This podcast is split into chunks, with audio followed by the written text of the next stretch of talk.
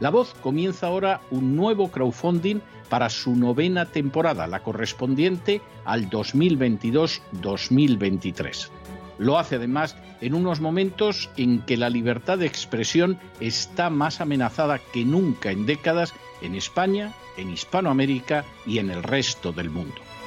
Una vez más, como en las temporadas anteriores, está en sus manos la conclusión o la continuidad del programa La Voz. Debido a la crisis económica creciente, al cambio del dólar en relación con el euro y sobre todo a la censura del programa en redes con su correspondiente desmonetarización, en esta novena temporada nos vemos obligados a subir el objetivo hasta la cifra de 130 mil dólares. Con el crowdfunding se mantiene la emisión en directo, en abierto y de forma gratuita del programa a través de YouTube, iBox, SoundCloud, Spotify, Apple Podcasts, Google Podcasts, Tunnel y Stitcher. Además, por supuesto, de encesarvidal.tv. De hecho, es este crowdfunding el que permitirá poder seguir emitiendo en cesarvidal.tv, ya que sin la continuidad de la voz no puede haber continuidad de contenidos en ese canal televisivo. Si la voz, tras la conclusión de esta temporada, no pudiera regresar en el mes de octubre, quizá no sucedería algo tan grave. Una vez más, habría quedado de manifiesto, como tantas veces a lo largo de la historia de las naciones hispanas, que para muchos es preferible quejarse, protestar o amargarse a enfrentarse de manera práctica con un problema concreto. No pasaría nada. La voz simplemente dejaría de emitirse por la sencilla razón de que no hay suficientes personas dispuestas a asumir el apoyo de su causa, que es la de la libertad y de la verdad, la de la información independiente y la opinión rigurosa, la de la lucha contra las tiranías y contra aquellos proyectos que pretenden convertir en esclavos a los seres humanos. Si piensan que merece la pena seguir escuchando día a día la voz, son ustedes bienvenidos a la hora de contribuir al nuevo crowdfunding que permitirá que puedan escuchar este programa radiofónico una temporada más. Muchas, muchas, muchas gracias por todo. God bless you. Que Dios los bendiga.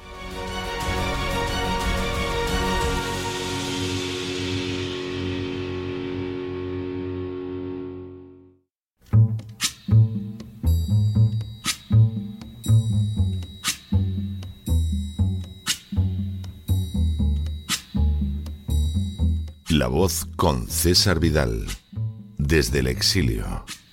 When the night has come and the land is dark and the moon is the only light we'll see. No, I won't be afraid. Oh, I won't be afraid just as long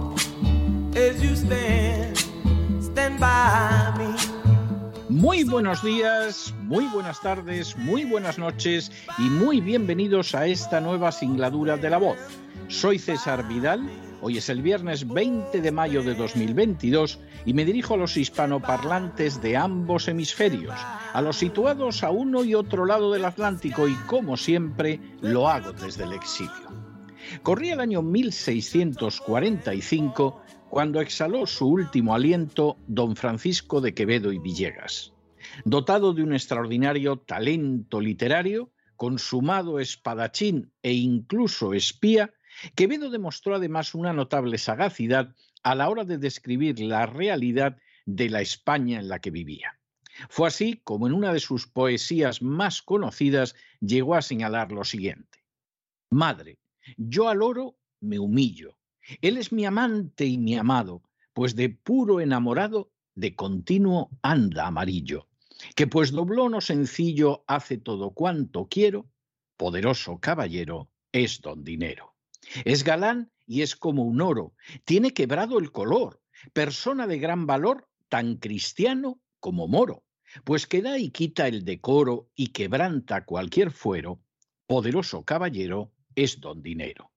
Sus escudos de armas nobles son siempre tan principales que sin sus escudos reales no hay escudos de armas dobles. Y pues a los mismos robles da codicia su minero, poderoso caballero es don dinero. Y es tanta su majestad, aunque son sus duelos hartos, que con haberle hecho cuartos no pierde su autoridad, porque pues da calidad al noble y al pordiosero, poderoso caballero es don dinero. Nunca vi damas ingratas a su gusto y afición, que a las caras de un doblón hacen sus caras baratas, y pues les hace bravatas desde una bolsa de cuero, poderoso caballero es don dinero. Más valen en cualquier tierra, mirad si es harto sagaz, sus escudos en la paz que rodelas en la guerra. Y pues al pobre lo entierra y hace propio al caballero, poderoso caballero es don dinero. El genial texto de Quevedo dejaba de manifiesto una realidad que no podía ser ocultada por las soflamas propagandísticas de la monarquía hispana. Al final, por encima de cualquier consideración, lo que se imponía más allá de la belleza, los ideales, el amor, la patria e incluso la religión era el dinero. Ese dinero era el poderoso caballero ante el que todos o casi todos se inclinaban. En las últimas horas hemos tenido nuevas noticias sobre la visita del emir de Qatar a España. Sin ánimo de ser exhaustivos, los hechos son los siguientes. Primero, este martes, los reyes de España recibieron con honores militares y una de las máximas condecoraciones, el collar de la Orden de Isabel la Católica, al emir de Qatar, el jeque Tamim bin Hamad al-Thani, en el Palacio Real de Madrid. Segundo, a las 11 horas del mediodía, en el Palacio Real, el emir de Qatar fue recibido con honores militares por los reyes en una recepción oficial a la que asistieron también el presidente del gobierno, Pedro Sánchez, el ministro de Asuntos Exteriores, José Manuel Álvarez, la presidenta del Congreso, Merichel Batet, el del Senado, Ander Gil, el del Consejo General del Poder Judicial, Carlos Lesmes, y el alcalde de Madrid, José Luis Martínez Almeida. Tercero, posteriormente, el emir de Qatar acudió al Senado, donde los presidentes del Congreso y del Senado, los dos socialistas, le impusieron las medallas respectivas de cada Cámara. Allí pronunció unas palabras ante diputados y senadores.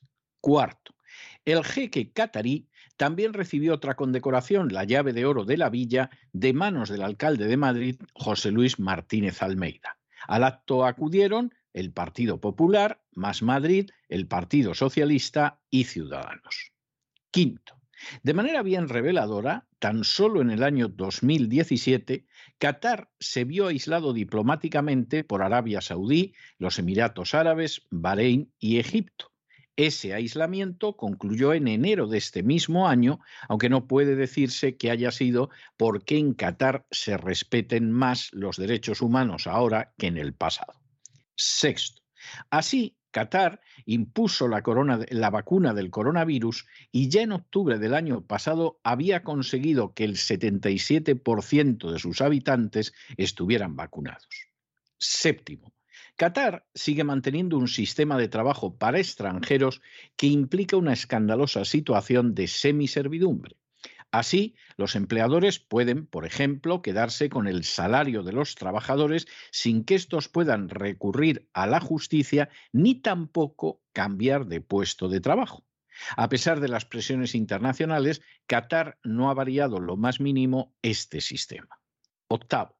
También ha continuado la negativa de Qatar a investigar la muerte de miles de trabajadores extranjeros que había en el país durante la última década. Noveno. La libertad de expresión y de reunión siguen estando prohibidas en Qatar. Así, en mayo del año pasado, Malcolm Vidali, un bloguero keniata, desapareció y fue mantenido recluido sin defensa, hasta que en agosto se le permitió abandonar Qatar tras pagar una elevadísima multa. Décimo. De manera semejante, diversos miembros de tribus, como los pertenecientes a la Al-Murra, han sido excluidos de participar en las elecciones del Consejo Shura.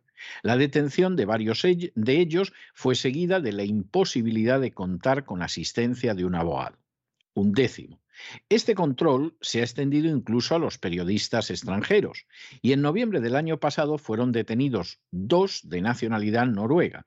Se les privó de todo su material y equipo y se les puso finalmente en libertad en 36 horas. Duodécimo. Estos dos periodistas noruegos iban a entrevistar a Abdullah Ibais, el anterior director de comunicaciones de la Copa Mundial de Qatar 2022. Ibais fue detenido, torturado y sentenciado a tres años de prisión. Décimo tercero. de Qatar siguen sometidas a una tutela masculina obligatoria que les impide casarse, estudiar en el extranjero, recibir becas o desempeñar trabajos sin permiso del padre, hermano, abuelo o tío si son solteras y del marido tras contraer matrimonio. Décimo cuarto. Las mujeres en Qatar, en caso de producirse el divorcio, no pueden disfrutar jamás de la tutela de sus hijos. Décimo quinto. En marzo del año pasado, Qatar se comprometió a investigar los abusos contra mujeres denunciados por Human Rights Watch. Hasta la fecha, semejante investigación no ha tenido lugar. Décimo sexto. La práctica de la homosexualidad está castigada en Qatar con siete años de prisión. También se castiga el seducir a un hombre o una mujer para cometer actos inmorales. Décimo séptimo. A la vez, Qatar es la tercera mayor reserva de gas natural y su importancia ha aumentado como consecuencia de las sanciones contra Rusia que han arrastrado a la Unión Europea al borde de la recesión económica. Y decimoctavo, Qatar no puede aumentar de inmediato mucho más la cantidad de gas que envía Europa porque la mayor parte de su producción, un 85%, está bajo contrato para ir a otros destinos. Sin embargo, está invirtiendo en la actualidad para aumentar la producción en unos dos tercios para el año 2027. Quien ahora se dirige a ustedes es partidario de mantener relaciones comerciales con cualquier nación del mundo en la misma línea que señalaban los padres fundadores de los Estados Unidos. Por supuesto, quien ahora se dirige a ustedes desea de todo corazón que la libertad y el respeto a los derechos humanos sean universales, pero es más que consciente de que las medidas de sanción económicas no solo no han derribado jamás un régimen, sino que solo han conseguido causar sufrimientos indecibles y muerte a millones de inocentes. Los casos de Irán, de Irak, de Cuba o de Venezuela, por citar solo algunos, son buena prueba de ellos. Jamás ningún régimen cayó o se vio debilitado porque se privara de alimentos o de medicinas a los súbditos de esas dictaduras. En todo caso, se causó terribles daños que muchas veces han incluido la muerte a seres inocentes. Quien ahora se dirige a ustedes también es más que consciente de que esas medidas suelen ocultar objetivos que poco o nada tienen que ver con los derechos humanos. Pero lo que más repulsa le merece es la inmensa indescriptible hipocresía con que se actúan estos turbios terrenos de la política internacional. Desde luego, resulta más que revelador que todo el Parlamento español aplaudiera como un coro de focas a un liberticida como Zelensky que ha ilegalizado 11 partidos políticos, que ha cerrado tres televisiones, que encarceló hace más de un año al jefe del principal partido de la oposición en el Parlamento, que sigue bombardeando a poblaciones civiles en el Donbass, que utiliza unidades nazis y que ha impulsado la primera ley racista de Europa desde los años 30 del siglo pasado.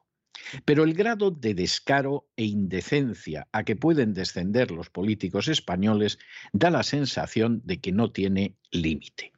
Qatar es un Estado regido por la Sharia islámica. En su territorio no existen la libertad de conciencia, la libertad de expresión o la libertad de reunión. Los derechos laborales y sindicales internacionalmente son violados de manera sistemática. La mujer es una menor de edad perpetua sometida totalmente a la tutela masculina. Las detenciones y los secuestros son habituales e incluso transgredir la enseñanza del Islam en materia de sexualidad se pena con condenas de prisión. Se diría que pocos regímenes deberían causar más rechazo a una clase política como la española totalmente entregada a la agenda globalista y vendida a la ideología de género. Así debería ser en buena lógica y debería ser si efectivamente esas castas se creen los principios que predican y no solo extraen un beneficio económico de ellos. Debería ser así, pero las castas privilegiadas en realidad solo tienen como principio el propio beneficio a costa de los demás. Precisamente por ello, la pareja real, con una reina que supuestamente es muy feminista, ha premiado con el collar de Isabel la Católica al jeque catarí, y lo mismo han hecho el Congreso, el Senado y el Ayuntamiento de Madrid. Todo ha sido poco para agasajar al dictador de Qatar, al que hace pocos años, sin embargo, se aislaba por no someterse a la estrategia dictada para Oriente Medio.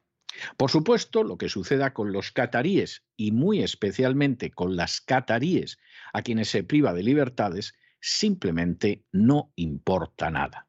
Los principios tan cacareados solo persiguen oprimir a la población española y vivir a costa de ella. En cuanto a la realidad, es exactamente la misma que ya describió en una España no menos hipócrita y sometida a intereses extranjeros Francisco de Quevedo. Es galán y es como un oro. Tiene quebrado el color. Persona de gran valor, tan cristiano como moro. Pues que da y quita el decoro y quebranta cualquier fuero, poderoso caballero, es don dinero. Pero no se dejen llevar por el desánimo la frustración. Y es que a pesar de que los poderosos muchas veces parecen gigantes, es solo porque se les contempla de rodillas y ya va siendo hora de ponerse en pie. Mientras tanto, en el tiempo que han necesitado ustedes para escuchar este editorial, la deuda pública española ha aumentado en más de 7 millones de euros, que por ejemplo se gasta en agasajar a dictadores como el emir de Qatar. Muy buenos días, muy buenas tardes, muy buenas noches. Les ha hablado César Vidal desde el exilio. Que Dios los bendiga.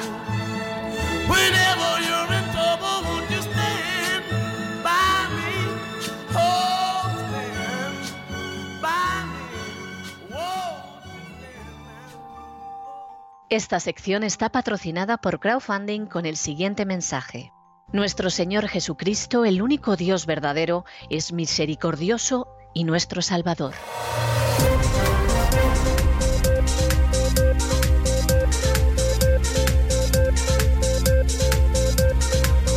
Las noticias del día. Estamos de regreso y estamos de regreso después de ese editorial que hemos dedicado a los agasajos, peloteos y baboseos de que ha sido objeto el emir de Qatar a su paso por España. Tampoco es que haya estado mucho, ¿eh? 48 horas mal contadas, pero ahí del rey abajo ninguno ha escatimado el peloteo al emir de Qatar. ¿Por qué es un demócrata? Hombre, pues no, no. La verdad es que es una monarquía despótica. Se puede decir que a lo mejor un poquitín menos despótica que la de Arabia Saudí en número de muertos, pero evidentemente es un déspota islámico. ¿eh? Porque últimamente se ha abierto algo. Bueno, habrá abierto la mano para dar los bofetones con más gusto, porque la verdad es que las mujeres siguen estando tuteladas, tuteladísimas en Qatar y no les vamos a hablar de otra gente que se dedique a prácticas sexuales que no sean estrictamente heterosexuales, porque a esos les caen siete años de cárcel y están absolutamente fritos. Es decir, la situación es la que hay. La situación de los que van a trabajar a Qatar es algo vergonzoso. No solo es que viola todas las leyes internacionales, sino que es que esa persona se convierte en una especie de semiesclavo del empleador. El empleador le paga cuando quiere no existen mecanismos judiciales para reclamar ante un tribunal que no te haya pagado tu empleador catarí y además se da la circunstancia de que ni te puedes sindicar ni se pueden investigar las muertes, que son muy numerosas, de obreros extranjeros en Qatar, e incluso no puedes cambiar de trabajo. O sea que tú llegas allí a poner ladrillos y te pasas poniendo ladrillos toda tu vida por la gloria de mi madre. O sea, esta es la situación. Esto es Qatar. Qatar, que por cierto hace poquitos años, con eso de que tenía sus roces con Arabia Saudí y alguno de estos regímenes absolutamente democráticos y respetuosos con los derechos humanos, bueno, pues Qatar prácticamente la sometieron a una especie de bloqueo. el emir de Qatar dijo, bueno, aquí con el gas y el petróleo que tengo yo ya se cansarán, hombre, y se ha visto enseguida. Ya este año ha habido un lío porque de pronto Estados Unidos y la OTAN decidieron que no se le compraba petróleo ni gas a Rusia y claro, necesitas conseguir gas y petróleo por donde sea. Bueno, pues al emir de Qatar le perdonaron todo, aunque la situación es la misma. De hecho, hace desaparecer a blogueros y a periodistas y no sucede absolutamente nada. Esto vamos a ver, esto no presentaría ningún problema si uno mantuviera el punto de vista de los padres fundadores de Estados Unidos. Nosotros comerciamos con todo el mundo, no nos metemos en la política interior de nadie. Allá cada pueblo lo que haga con el gobierno que tiene. Pero nosotros nos limitamos a comprar, vender y no entramos en ello. Lo que en términos diplomáticos se llama también la doctrina Estrada. Es decir, cada país que haga lo que quiera y que tenga el régimen que le parezca. ¿De qué vamos a tener nosotros que intervenir en el régimen que hay en el país? Si efectivamente esa fuera la posición del gobierno español, y nos parecería una posición, pero realmente muy digna y muy decente, la aplicación de la doctrina Estrada, o si ustedes prefieren del pensamiento de los padres fundadores de Estados Unidos, pues no habría nada que objetar. Pero claro, resulta que el gobierno español hace la vida imposible, acosa y hostiga a los que no creen en la ideología de género y luego llega el emir de Qatar y le dan el collar de Isabel la Católica, la medalla del Senado, la medalla del Congreso y no sé qué otras historias del Ayuntamiento de Madrid. Hombre, por Dios, que eso ya es de una hipocresía vomitiva. Resulta que de pronto la tomamos con Rusia o Dios sabe con quién, y el emir de Qatar, vamos, es guapo, es fantástico. Hasta la ministra Nadia Calviño, que se negó a hacerse una foto solo con hombres, pues creo que se ha hecho una foto con tres hombres sola, ala ahí, a pecho descubierto. En sentido metafórico, ¿se entiende? ¿Por qué? Porque eran cataríes. Y esto al final deja de manifiesto la inmensa, intolerable, vomitiva hipocresía de las castas privilegiadas. ¿Por qué realmente ha sido así? Bueno, el emir se ha salvado de que le regalen un rosario o que le regalen una imagen de la Virgen porque es musulmán. ¿Por qué si no? El presidente de la conferencia episcopal también se hubiera sumado a la comitiva para regalarle un rosario, un libro de devociones o una imagen o un crucifijo. Y es que esta es la realidad de las castas privilegiadas en un momento determinado apelan a supuestos ideológicos que solo sirven para oprimir al disidente y para que ellos se llenen los bolsillos. Pero cuando llega la hora de la verdad, vamos, están encantados de recibir al emir de Qatar, pero locos de contento. Ahí estaba todo el mundo. Defensores de la ideología de género y ultradefensores de la ideología de género. Esta es la situación que hay. No debería sorprender a nadie, porque hace pocas semanas aplaudieron como focas todos en el Parlamento a un cínico liberticida y corrupto que se llama Zelensky, que ha cerrado tres televisiones, que ha ilegalizado 11 partidos políticos, que hace más de un año que tiene metido en prisión al jefe de la oposición en el Parlamento ucraniano, que no ha dejado de bombardear el Donbass a sus propios compatriotas porque no están dispuestos a que los ahormen dentro del nacionalismo ucraniano, que utiliza unidades nazis y que incluso ha impulsado la primera ley racista que hay en Europa desde los años 30. Y a semejante sujeto lo aplaudieron como focas. Hombre, algunos de los que lo aplaudían en redes sociales y tal, ya sabemos que están más tiempo eh, sumergidos en alcohol que con la mente medianamente lúcida. No es que sea una eximente, pero se puede entender. ¿eh? Y alguno además se toma la pastilla equivocada y cosas de este tipo. ¿eh? Y alguno tiene antecedentes familiares nazis y a lo mejor hay una querencia. Pero es algo indecente. Todo el mundo aplaudiendo desde la izquierda hasta la derecha. Y llega el emir de Qatar, bueno, se han despepitado.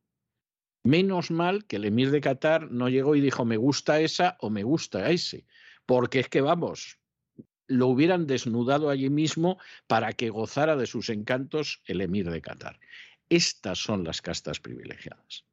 Y si las castas privilegiadas actúan así, en relación con principios que se supone que son intachables, innegociables, irrenunciables. Imagínense ustedes cómo van a trabajar con una población que les importa un pimiento, como es el caso de ustedes. ¿Para qué nos vamos a engañar? Llamemos a las cosas por su nombre. Y esta es la realidad. Y no ha habido nada más que ver lo que ha sido esos dos días. Y menos mal que el emir de Qatar, que sepamos, no ha pedido eh, nada así que sea especialmente indecente, porque insistimos, se lo hubieran concedido. Bueno, tampoco tenemos la seguridad de que no lo haya pedido y se lo hayan concedido, pero eso ya en la prensa no ha salido. En fin, y después de este editorial sobre el emir de Qatar, pues tuvimos, tenemos que hacerles referencia al crowdfunding de La Voz. Ustedes saben que La Voz es un medio que no se mantiene gracias a la publicidad, es un medio que no deriva de subvenciones, ni de subsidios, ni cosa parecida, es un medio al que ustedes votan cada año para que siga o para que no siga y que se sostiene con los aportes, en la mayoría de los casos muy modestos, muy humildes, pero muy necesarios del crowdfunding. En estos momentos que les estoy hablando a ustedes, el crowdfunding ya supera el 80% de su cuantía, pero eso quiere decir que nos queda casi un 20% para poder asegurar que tendremos novena temporada de La Voz. ¿Qué pasa si ese 20%, un poquito menos del 20%, no se reúne? Pues que no habría novena temporada, pero no pasaría nada.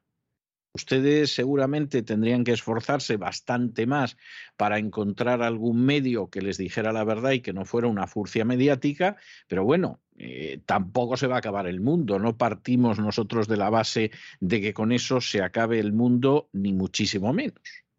Y además, miren, esto se lo hemos dicho en infinidad de ocasiones y no nos vamos a cansar de repetirlo. Quien mejor sabe qué persona tiene que administrar su dinero es el que gana el dinero.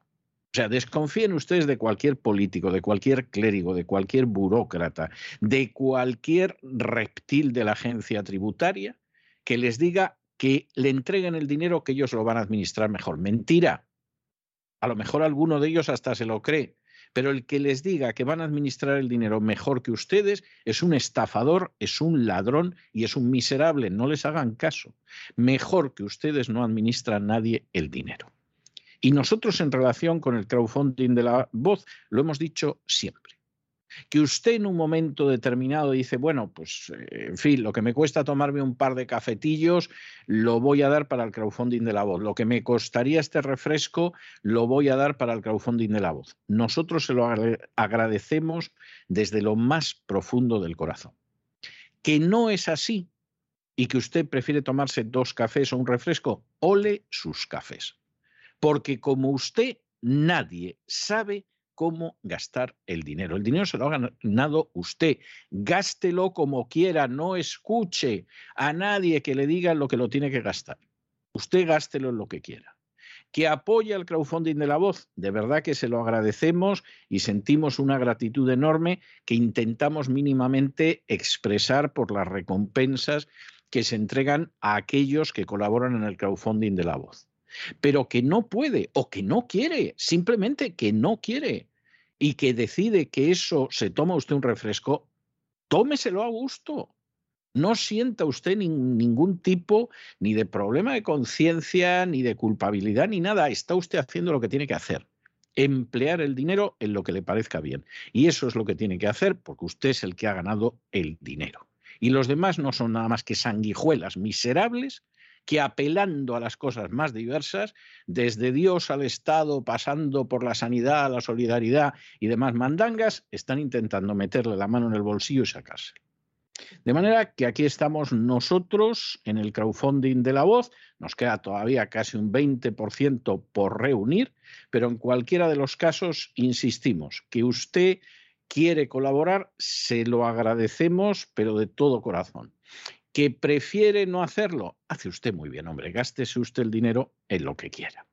Y hoy empezamos el boletín, además, con una, tenemos que darles otra buena noticia antes de empezar el boletín, y es que ayer, siendo tarde aquí, ya siendo el día de hoy en Europa, a quien ahora se dirige a ustedes, le anunciaron que su libro Apóstol para las Naciones, La vida y los tiempos de Pablo de Tarso, ha recibido el premio del SEPA aquí en Estados Unidos al mejor libro del año. Es un premio que es el premio Harold Kregel al mejor libro del año, un premio que hace referencia a Harold Kregel porque Harold Kregel fue en su día un grandísimo editor de libros de temática espiritual. Y el SEPA o el SPA, como dicen aquí, todos los años da una serie de premios a libros, pero además escoge uno que es el mejor libro del año, en este caso el mejor libro del año 2021, obviamente,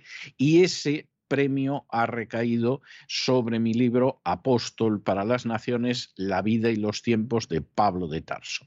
Esperamos que aquellos que lo hayan disfrutado ya, pues estarán contentos y se congratularán de este premio tan importante aquí en Estados Unidos.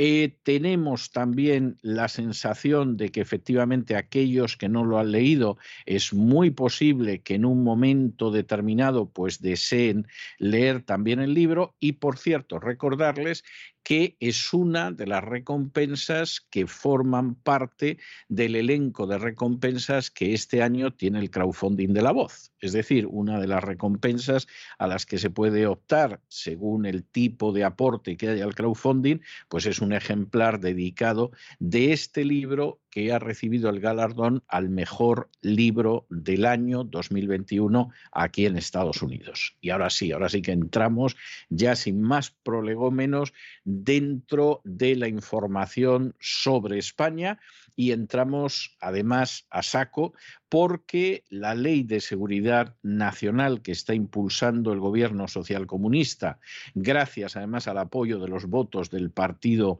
Popular, está provocando una reacción ciudadana que es debida.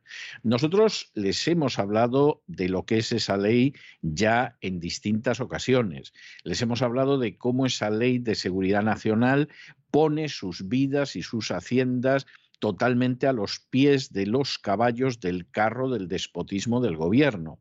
Y les hemos hablado de cómo además esto es algo que le encanta totalmente a la agenda globalista. Bueno, pues acaba de iniciarse una campaña contra esa ley, una ley a la que se denomina Ley de Inseguridad Nacional, con absoluta razón, una campaña que lo identifica como una vuelta a la época feudal y, por supuesto, aunque vamos a seguir hablando de esta campaña en los próximos días, sepan ustedes de verdad que lo que sucede en España es extraordinariamente grave, que los están empujando verdaderamente a patadas hacia la esclavitud y la dictadura y que si no reaccionan ustedes va a haber un momento en que ya va a resultar absolutamente imposible que reaccionen. Examinamos estas y otras noticias con la ayuda absolutamente inestimable de María Jesús Alfaya. María Jesús, muy buenas noches. Muy buenas noches, César. Muy buenas noches a los oyentes de La Voz. Les recordamos que continúa el crowdfunding si quieren colaborar con nosotros en este trabajo de La Voz, esta causa de la verdad y de la libertad. Son bienvenidos a contribuir en este crowdfunding. Podrá seguir escuchando usted este programa y también ver el canal www.cesarpidal.com para contarles las realidades que otros no les cuentan y que le afectan pero mucho y para seguir siendo la voz de los que no tienen voz. Y tenemos que dar una noticia fantástica. César Vidal ha recibido el premio al mejor libro del año por Apóstol para las Naciones, la vida y los tiempos de Pablo de Tarso. Enhorabuena César por este prestigioso premio que te acaban de conceder en los Estados Unidos al mejor libro del año.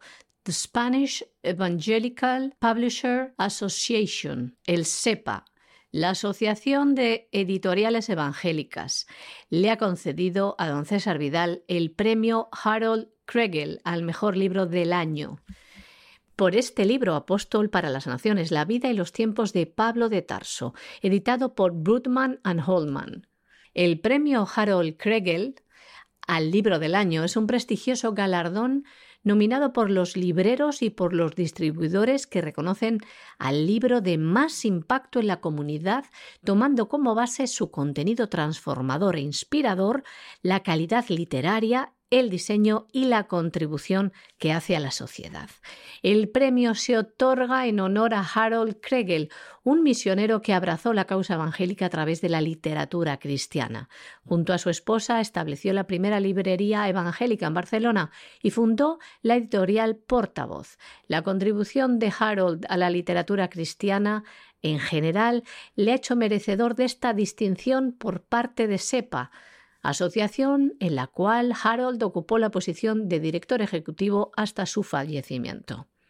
En Apóstol para las Naciones, la vida y los tiempos de Pablo de Tarso, don César Vidal ofrece en esta biografía un enfoque histórico de la vida y ministerio de Pablo, incluyendo la profundidad de su mente teológica que transformó a su propia generación y a muchas por venir, incluso hasta la fecha.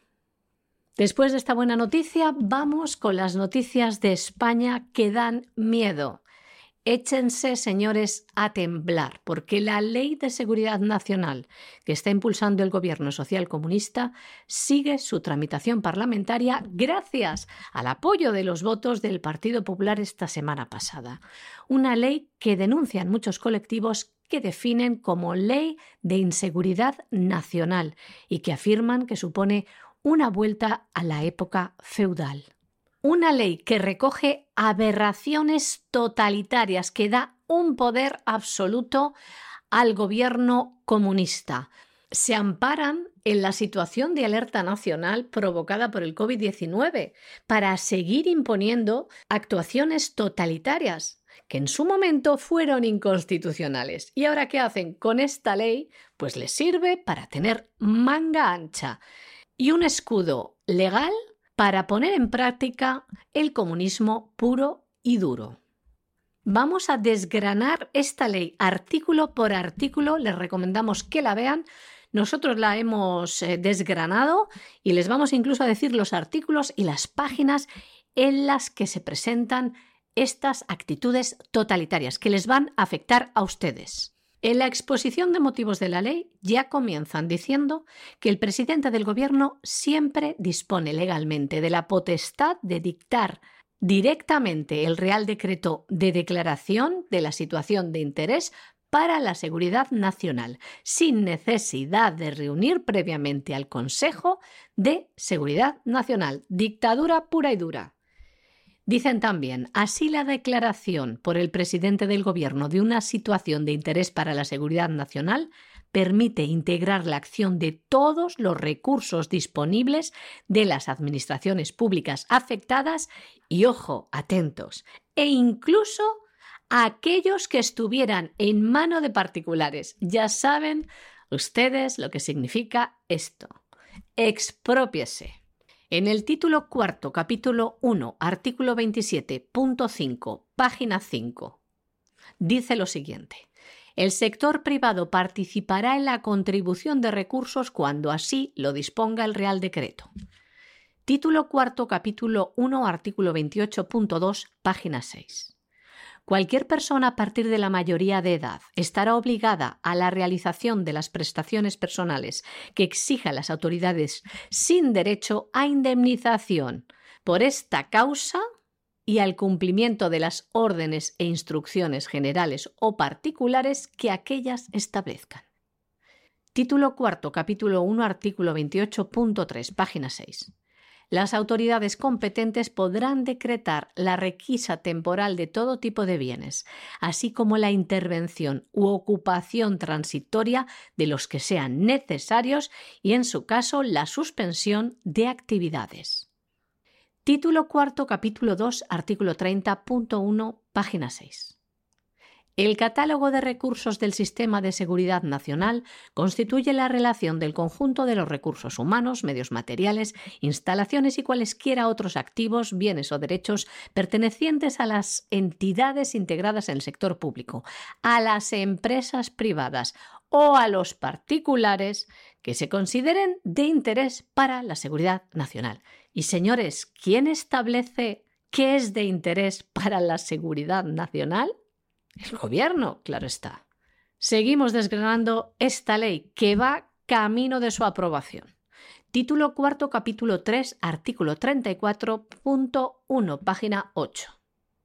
El Consejo de Seguridad Nacional, tras detectarse un escenario que pueda ser declarado como situación de interés para la seguridad nacional, podrá adoptar las medidas necesarias para garantizar que pueda ejecutarse con carácter inmediato el plan de preparación y disposición de recursos.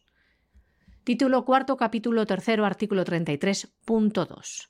Recibida la comunicación del Consejo de Seguridad Nacional, las autoridades competentes de las distintas administraciones públicas tomarán cuantas medidas sean necesarias para garantizar la disponibilidad inmediata de los recursos. Título cuarto, capítulo 2, artículo 30, puntos 3, 4 y 5, página 7. Las comunidades autónomas y las entidades locales elaborarán los correspondientes catálogos de recursos. El catálogo podrá incluir recursos no contemplados. El catálogo será actualizado para acomodarlo a los nuevos riesgos y amenazas. Título cuarto, capítulo 2, artículo 37, página 9. Conforme a lo dispuesto en la Ley 19-2013 de transparencia, acceso a la información pública y buen gobierno, el acceso a los documentos y a la información manejada por el Sistema de Seguridad Nacional quedará limitado. Señores, no se van a enterar ustedes de nada. Peor que ahora, menos que ahora. Título cuarto, capítulo 1, artículo 29.5, página 6. Los departamentos ministeriales deberán establecer una sala de crisis, dotada con los medios y el personal que se determine reglamentariamente, y las comunidades autónomas comunicarán el órgano o autoridad de enlace. En las instalaciones de estos órganos se encontrarán residenciadas las comunicaciones especiales con la presidencia del Gobierno. Y por último, les vamos a leer el título cuarto, capítulo 2, artículo 32 puntos 1 y 2, páginas 6 y 8. El Departamento de Seguridad Nacional propondrá al Consejo de Seguridad Nacional un programa de ejercicios acorde con el periodo previsto de validez de la Estrategia de Seguridad Nacional, donde podrán emplearse recursos de la Administración General del Estado y de las comunidades autónomas. El Consejo de Seguridad Nacional podrá ordenar al Departamento de Seguridad Nacional la realización de ejercicios extraordinarios para proporcionar formación a las administraciones públicas en el funcionamiento de los mecanismos de actuación previstos durante la declaración de los estados de alarma y de excepción. Señores, esta ley da miedo. Se acabaron las libertades. Comenzó, bueno, más bien sigue y se legitima por ley el totalitarismo comunista.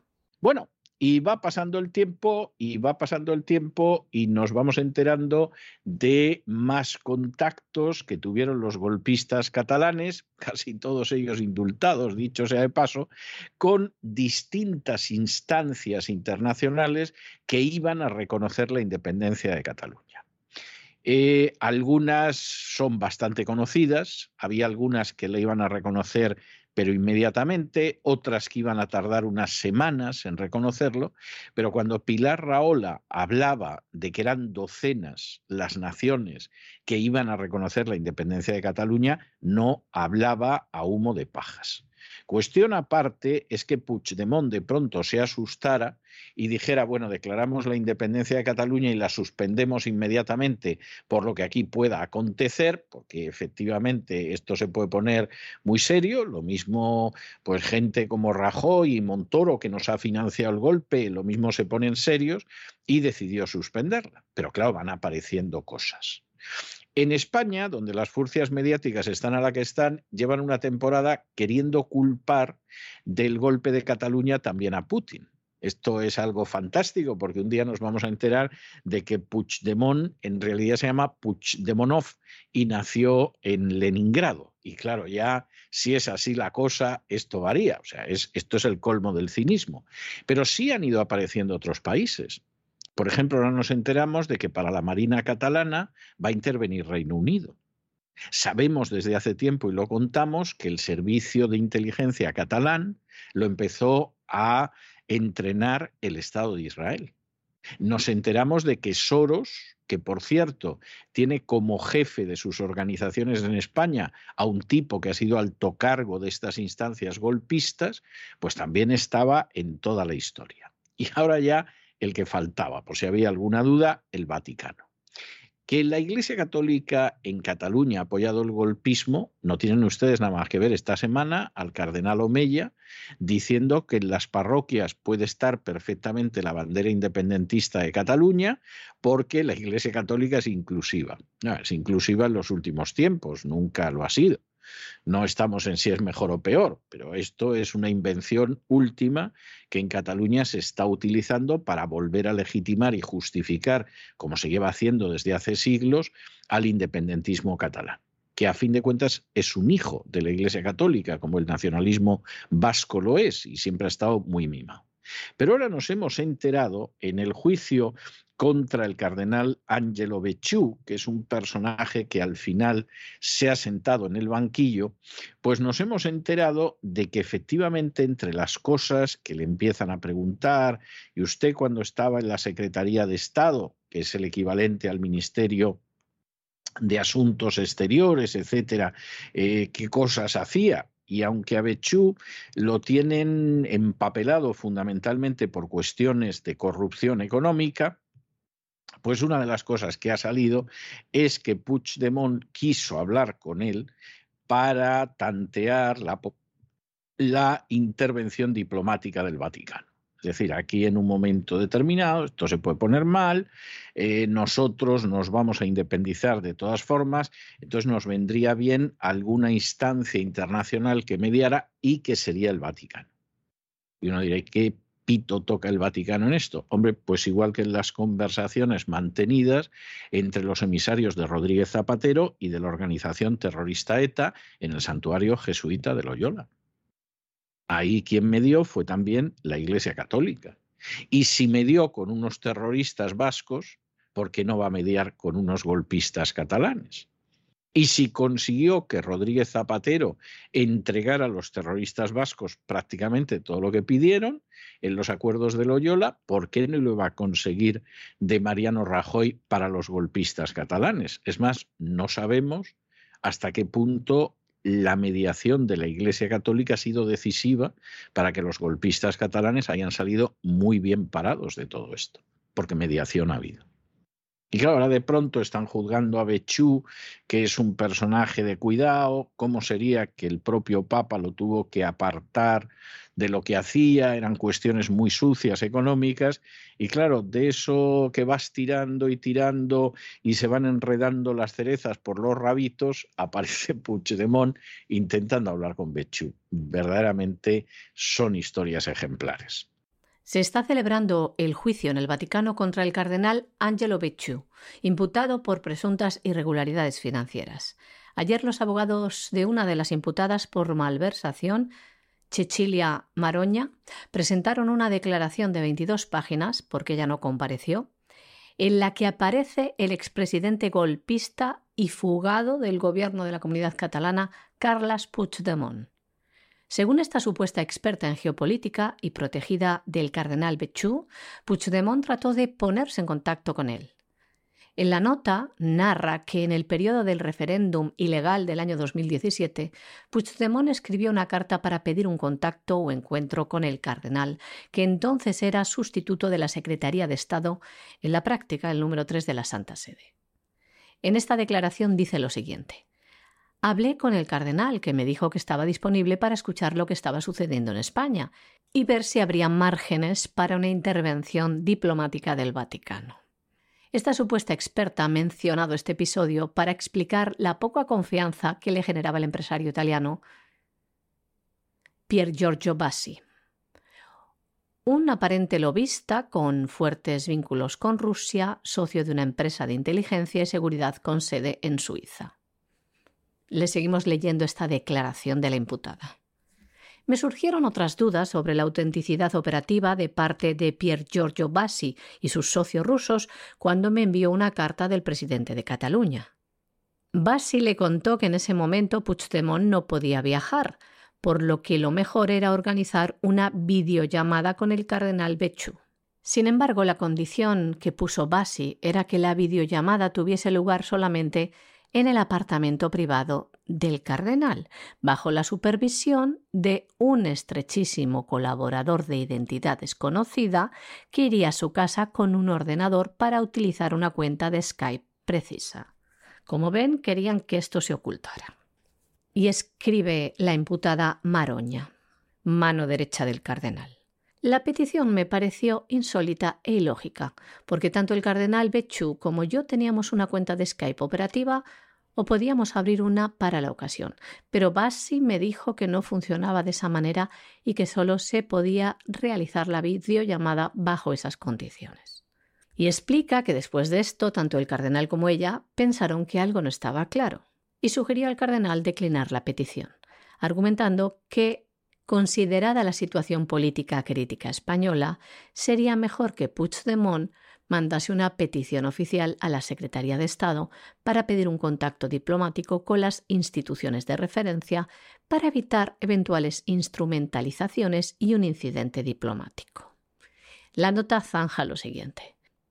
También en esa ocasión, Bassi se mostró contrariado diciéndome que los socios rusos veían en el cardenal Bechu un hombre sin carácter. Todo esto sucede en el marco del macrojuicio vaticano centrado en la inversión de la Secretaría de Estado de la Santa Sede, el organismo con más poder en el Vaticano, la inversión en un edificio de lujo en el barrio londinense de Chelsea. Ahora los fiscales buscan esclarecer cómo la Secretaría de Estado gestionaba sus activos, muchos de ellos financiados por el óvulo de San Pedro, el ente vaticano que recoge las donaciones de los fieles, que en teoría se deben destinar a los más desfavorecidos. El cardenal Bechu fue defenestrado por el pontífice, quien le retiró las prerrogativas del cardenalato y le apartó de su cargo como prefecto de la Congregación de las Causas de los Santos por sus actuaciones cuando era número dos de la Secretaría de Estado de la Santa Sede. Los fiscales creen que tejió una red de corrupción a su alrededor para desviar inversiones vaticanas hacia fondos especulativos en paraísos fiscales, pero el cardenal ha reiterado su inocencia y ha dicho ser víctima de una masacre mediática sin precedentes. Y nos vamos a Hispanoamérica y nos vamos a detener en primer lugar en Cuba con enorme preocupación porque la Asamblea Nacional cubana hace apenas unos días ha admitido una serie de enmiendas al Código Penal. El Código Penal verdaderamente es un código que queda todavía peor, porque claro, ya no solo es la dictadura comunista, es además el hecho de que Cuba ha engarzado totalmente con la agenda globalista. Lo ha dicho hasta Díaz Canel. Esto no son deducciones de quien ahora se dirige a ustedes. Y entonces, ¿eso qué significa? Pues hombre, significa, por ejemplo, que la libertad religiosa se va a castigar más y personas que, por ejemplo, en un momento determinado opongan a la enseñanza de la ideología de género sus ideas religiosas, pueden acabar en prisión. De entrada, puede que les pongan simplemente una multa, pero les pueden meter en prisión durante un año. Lo cual en estos momentos señala a buena parte de los pastores de las iglesias evangélicas de Cuba que se han pasado en los últimos tiempos defendiendo que la ideología de género no se enseñara en las aulas. De manera que en este sentido la situación que se plantea a aquellos que se oponen a la agenda globalista y lo hacen por motivos religiosos va a ser verdaderamente de campeonato. Por si esto fuera poco y por si a alguien se le ocurriera pensar, hombre, pero la constitución cubana reconoce ciertos derechos, bueno, el Código Penal ahora pena también el uso abusivo de los derechos constitucionales. O sea, si, utilizas los derechos constitucionales, utilízalos poquito, porque esos derechos constitucionales, pues efectivamente aquí se van a acabar. Y, por supuesto, hay un control también sobre el dinero que llegue a la isla, pero insistimos mucho, eh, fundamentalmente aquí lo importante es que aparecen tipos nuevos y que aparecen tipos penales nuevos que están relacionados con la defensa de la agenda globalista y que de pronto la vuelta de tuerca es innegable. Con lo cual, pues uno puede entender perfectamente que Joe Biden haya limitado Ah, perdón, haya retirado los límites a las remesas de dinero que se manda a la isla y que estableció Donald Trump, seguramente no con mucho éxito, pero las estableció y que haya decidido que ya se puede volar a cualquier parte de la isla. Porque a fin de cuentas, ese servilismo hacia la agenda globalista que ahora mismo manifiesta el régimen cubano es el mismo que pilota desde hace muchísimos años Biden incluso en la época en que no era presidente ni cosa que se le pareciera. La Asamblea Nacional Cubana adoptó el pasado domingo 15 de mayo una enmienda al Código Penal que entrará en vigor en los próximos días.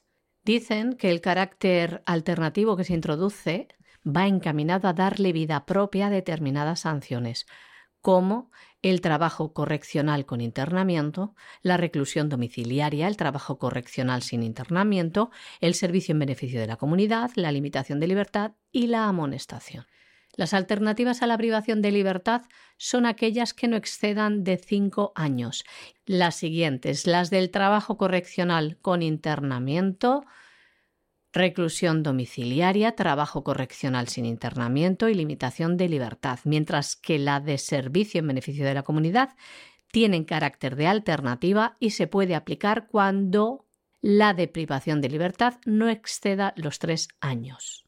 Las sanciones de trabajo con y sin internamiento son aplicables cuando, por la índole del delito y sus circunstancias y por las características individuales del sancionado, existen razones fundadas para estimar que su reinserción social es susceptible de obtenerse por medio del trabajo.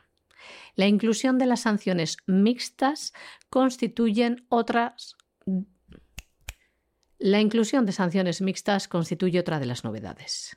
El nuevo cuerpo legal de este Código Penal cubano conserva las accesorias del Código Penal actual, pero incorpora otras. El catálogo que se propone es el siguiente. Privación de derechos, privación o suspensión de la responsabilidad parental, remoción de la tutela y la revocación del apoyo intenso para personas con discapacidad. Prohibición del ejercicio de una profesión, cargo u oficio.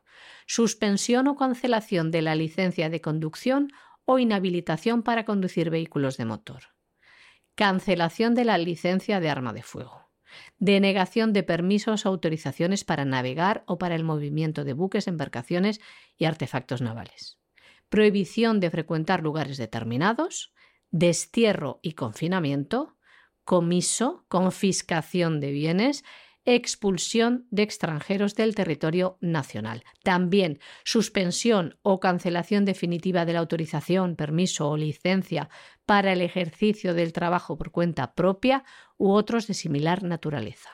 También cierre forzoso de establecimiento, prohibición de acercamiento a la víctima, perjudicado, familiares o personas allegadas afectivamente, y prohibición de salida del territorio nacional más cosas que introduce. Por ejemplo, el artículo 120.1 del nuevo código penaliza a quien ejercite arbitrariamente cualquier derecho o libertad reconocido en la Constitución de la República y ponga en peligro el orden constitucional.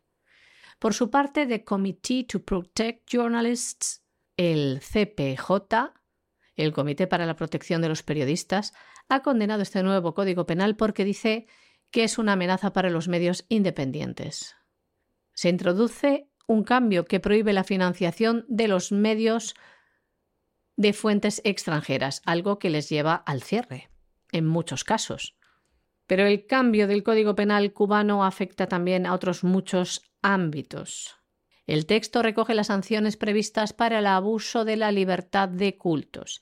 La ley establece en su artículo 272 sanciones de privación de libertad de seis meses a un año o multa de 100 a 300 cuotas o ambas a quien, abusando de la libertad de religión de su preferencia, oponga la religión que practica a los objetivos de la educación o al deber de trabajar o defender la patria mediante la lucha armada cuando no fuera posible otro recurso, de reverenciar sus símbolos o cualesquiera otros establecidos por la Constitución de la República de Cuba.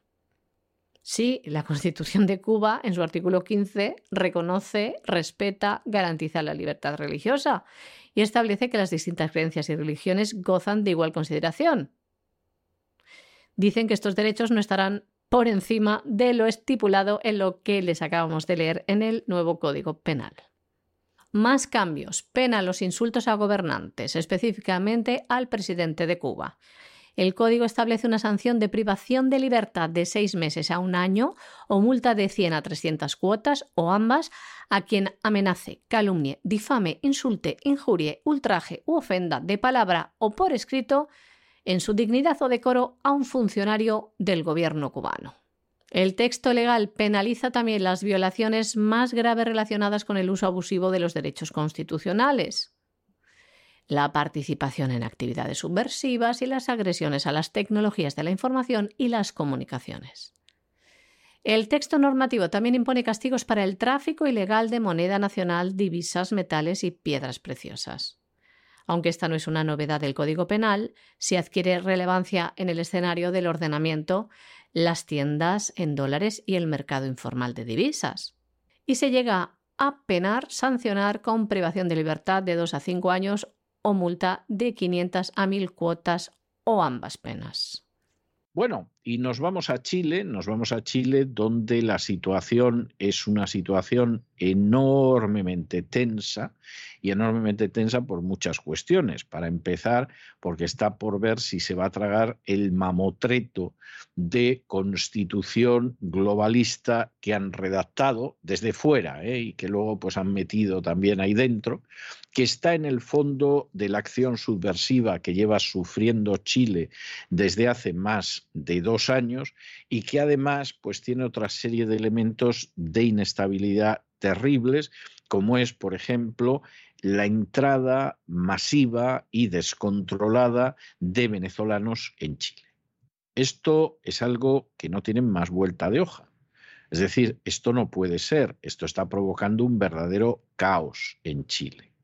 Y es comprensible que en su día Piñera, seguramente pues no sabía lo que le iba a venir encima, se opusiera totalmente al Pacto de Migraciones de Naciones Unidas, bendecido entre otros por el Papa Francisco, porque se temía algo como esto. Bueno, ahí es donde Piñera firmó su sentencia de muerte en términos políticos y donde Chile se colocó en el disparadero de vamos a acabar con vosotros.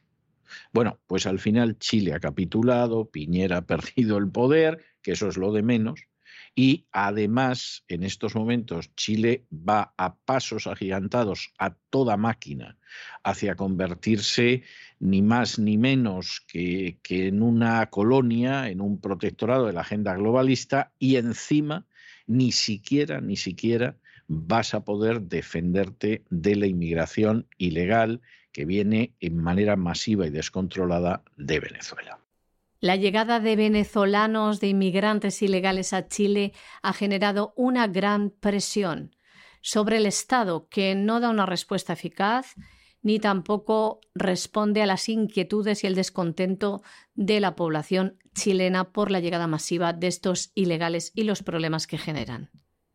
En la ciudad costera de Iquique se han registrado violentas protestas contra esta inmigración descontrolada Incluso grupos de manifestantes han quemado carpas y eh, objetos de estas familias que llegan de Venezuela. La verdad que es una situación triste, dramática y muy tensa.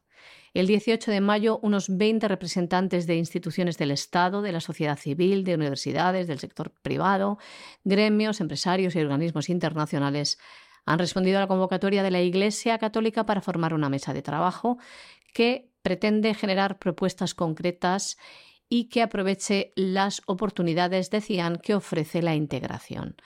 Una mesa de trabajo impulsada por la Iglesia que trata de buscar soluciones para esta crisis que hoy confronta la sociedad en Chile.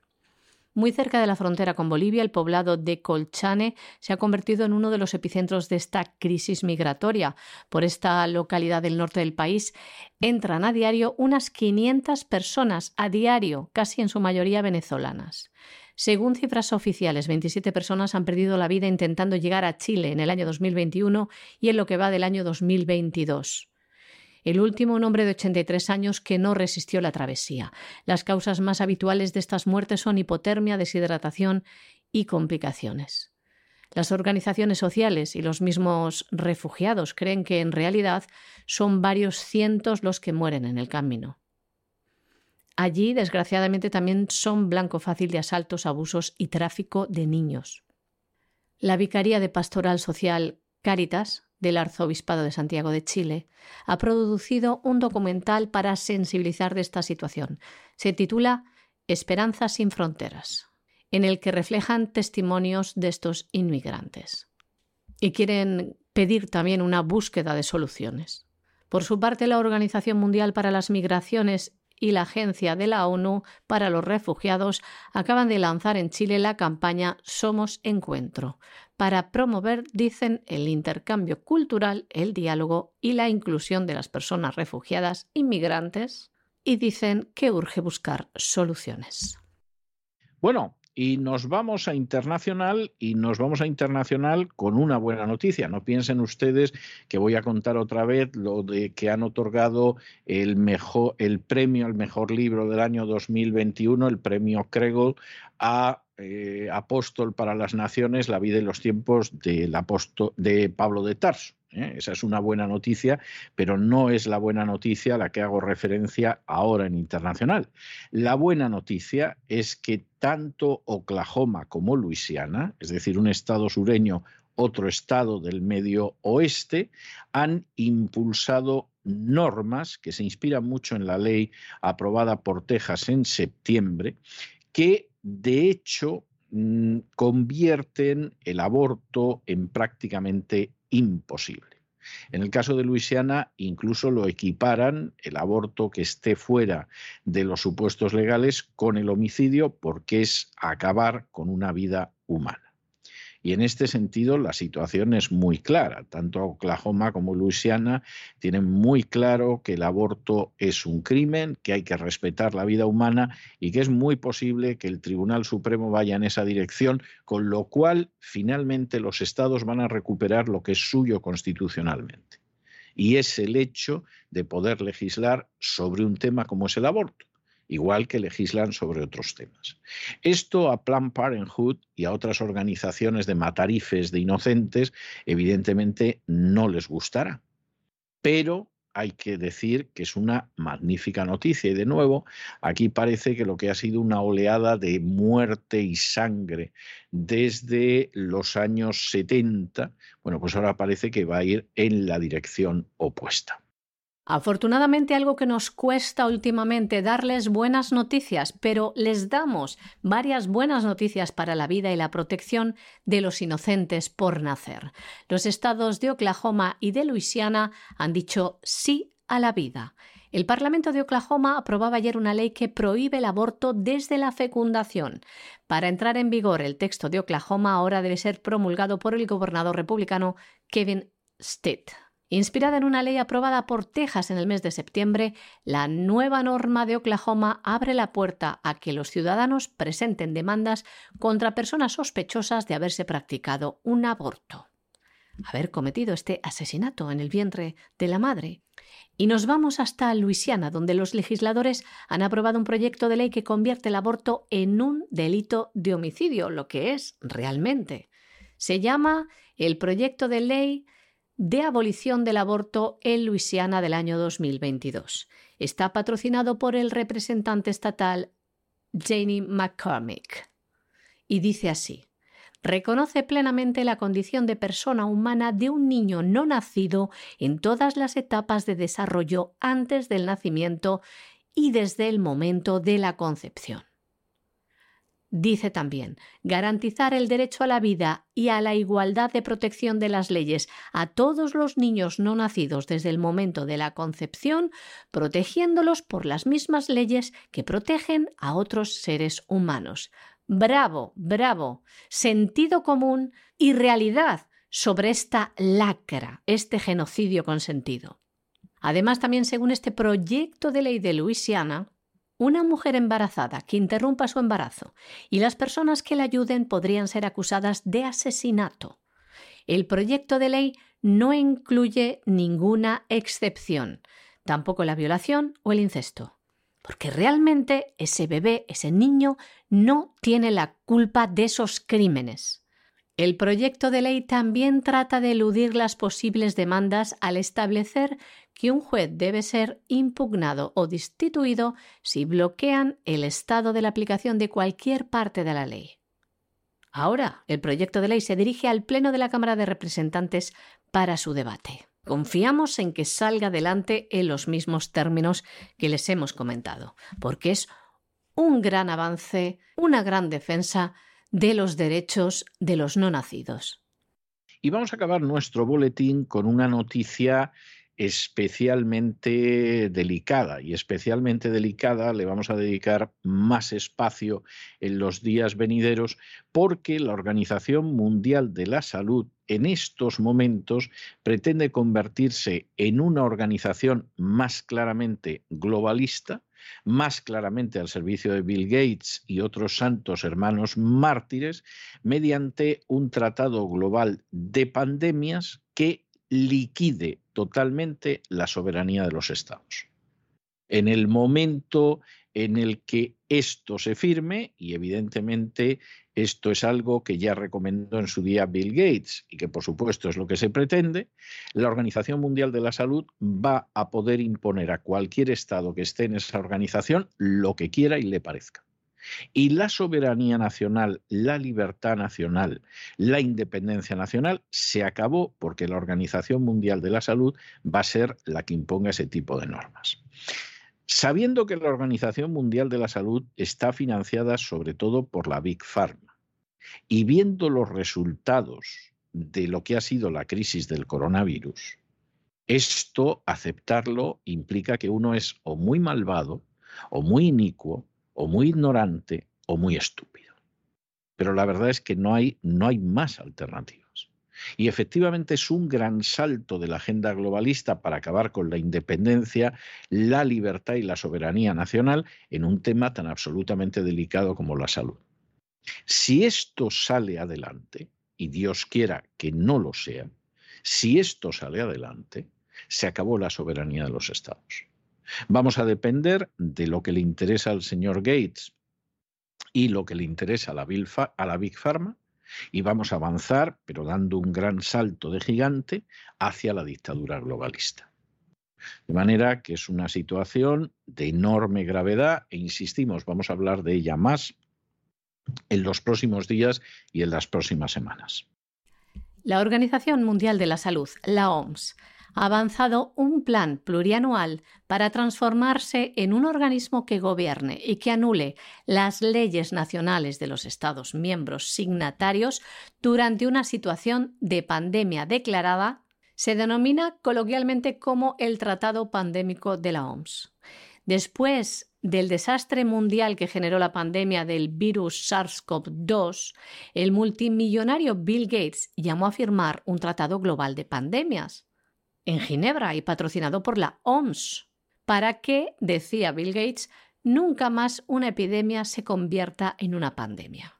El plan supone darle poderes extraordinarios a un grupo de tareas especiales de la OMS que llaman el GERM, para que pueda este grupo intervenir inmediatamente en cualquier país afiliado a la organización cuando se detecta un nuevo virus. En ese momento, el GERM pasaría a tener una autoridad superior a la del Ministerio de Salud del país en cuestión, pudiendo ordenar restricciones sanitarias unilateralmente que el país deberá cumplir o si no, sufrirá severas sanciones.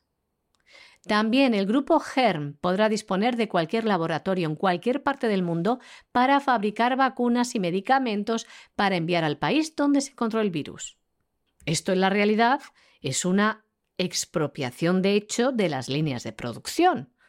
Sin duda este proyecto, este tratado global de pandemias, es el primer paso a la idea que tiene Bill Gates, que ha planteado muchas veces del gobierno global, la agenda globalista. El grupo GERM vendría a ser como un ministerio de la salud global, que anula cualquier tipo de soberanía nacional. Y claro está, esto le ha gustado a muchos líderes globalistas. Estos líderes, junto a algunas empresas, están analizando firmar un acuerdo de este estilo.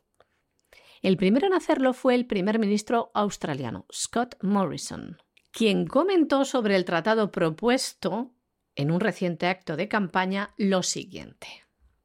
Es esencial que fortalezcamos la vigilancia global de enfermedades y proporcionemos a la OMS la autoridad y la capacidad para hacer este importante trabajo para todos los pueblos del mundo. Ya saben ustedes, porque se lo contamos en este programa, en este boletín informativo, en este espacio de la voz, en todas sus secciones y también en el espacio de Lorenzo Ramírez en www.cesarvidal.com, el gran reseteo, la connivencia, los acuerdos entre la Organización Mundial de la Salud y las farmacéuticas. Así que imagínense lo que puede suponer esto. Este grupo, el GERM o GERM, eh, por sus siglas en inglés, lo que se vendría a traducir como Grupo de Respuesta y Movilización Epidémica Global, que se quiere crear, podría llegar a cualquier país y ordenar cuarentenas, uso obligatorio de mascarillas, pases sanitarios y demás restricciones esto equivale a extender los poderes de emergencia que varios presidentes y gobernadores se dieron a sí mismos en todos los países. Pero ¿qué pasa? Que aquí a quien le dan el control es a la Organización Mundial de la Salud. ¿Qué excusa dan para esto? En teoría, podría ser maravilloso si, si no tuviera muchos intereses detrás. El pretexto que dan para este Tratado de Salud Global es que a los países se les permitió erróneamente adoptar enfoques personalizados para el COVID, en particular el lanzamiento de vacunas. Y dice que esto ponía en peligro la salud de todo el planeta. Claro está que la gestión fue criminal, eso es verdad. Todo esto lo ha plasmado también Bill Gates en un reciente libro que acaba de publicar este pasado 3 de mayo, que se titula How to Prevent the Next Pandemic. ¿Cómo prevenir la próxima pandemia? Ya están preparando otra. El director general de la Organización Mundial de la Salud, Tedros Adhanom, dice que están redactando este tratado que se podría someter a votación en el Pleno de la ONU en Ginebra el próximo 13 de septiembre y que reunirá a las mentes más brillantes. Algo que también ha dicho Bill Gates. Les leemos. Lo dice en su web Gates Notes. Este grupo, GERM, estaría compuesto por personas de todo el mundo con una amplia gama de conocimientos, epidemiología, genética, sistemas de datos, diplomacia, respuesta rápida, logística, modelado informático, comunicaciones y más. Y este grupo, dice también Bill Gates, que costaría unos mil millones de dólares anuales a la OMS, Dice Bill Gates que es una cantidad minúscula si la comparamos con las cifras destinadas a presupuestos militares o cambio climático. Dice que además es una política de salud muy barata, teniendo en cuenta el daño económico que ha causado el COVID-19 a nivel global que asciende a 14 billones con B de dólares. Y hasta aquí hemos llegado con nuestro boletín informativo de hoy. María Jesús, muchas gracias, muy buenas noches, que pases un buen fin de semana. Muy buenas noches, César, y darte otra vez la enhorabuena por ese fantástico premio, el mejor libro del año en los Estados Unidos. Muy buen fin de semana también a nuestros queridos oyentes de La Voz. Pero no se nos vayan, no se nos vayan porque está ya entrando por la puerta don Lorenzo Ramírez con esa versión abreviada del Despegamos, donde nos desvela de qué va a tratar el gran reseteo del fin de semana en cesarvidal.tv y luego tenemos una entrevista muy, muy, muy especial, como son las entrevistas de los viernes. De manera que no se vayan, que regresamos enseguida.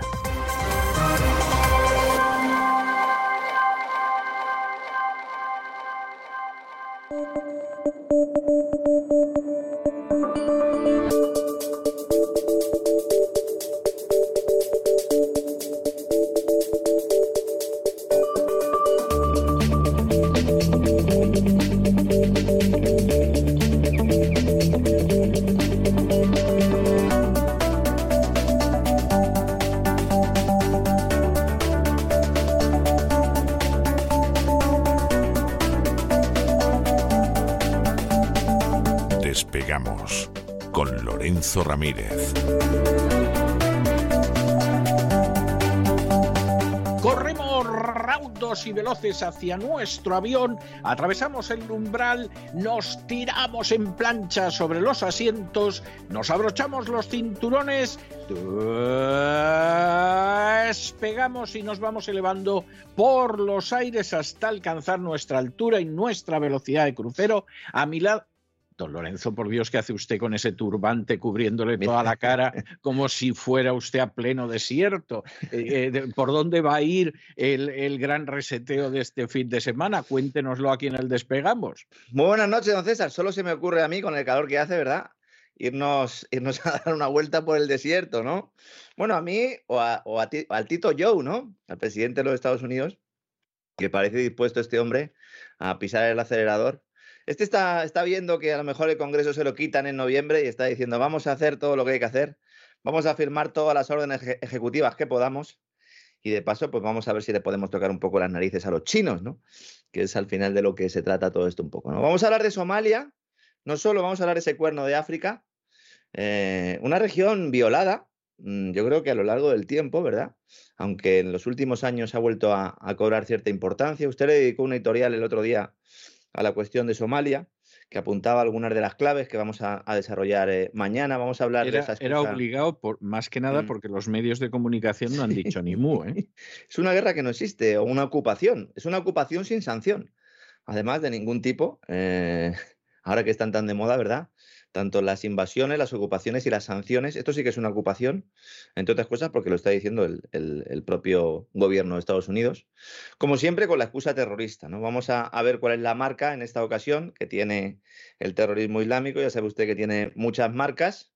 Casi todas luego acaban, como dice mi amigo David, eh, hablando con acento de Boston, ¿eh? en muchas ocasiones. ¿eh? Es extraño, pero dominan muy bien el inglés. Supongo que para comprar armas en Turquía hay que saber inglés. Vamos a hablar de Africom, vamos a hablar de esa pugna por los recursos naturales.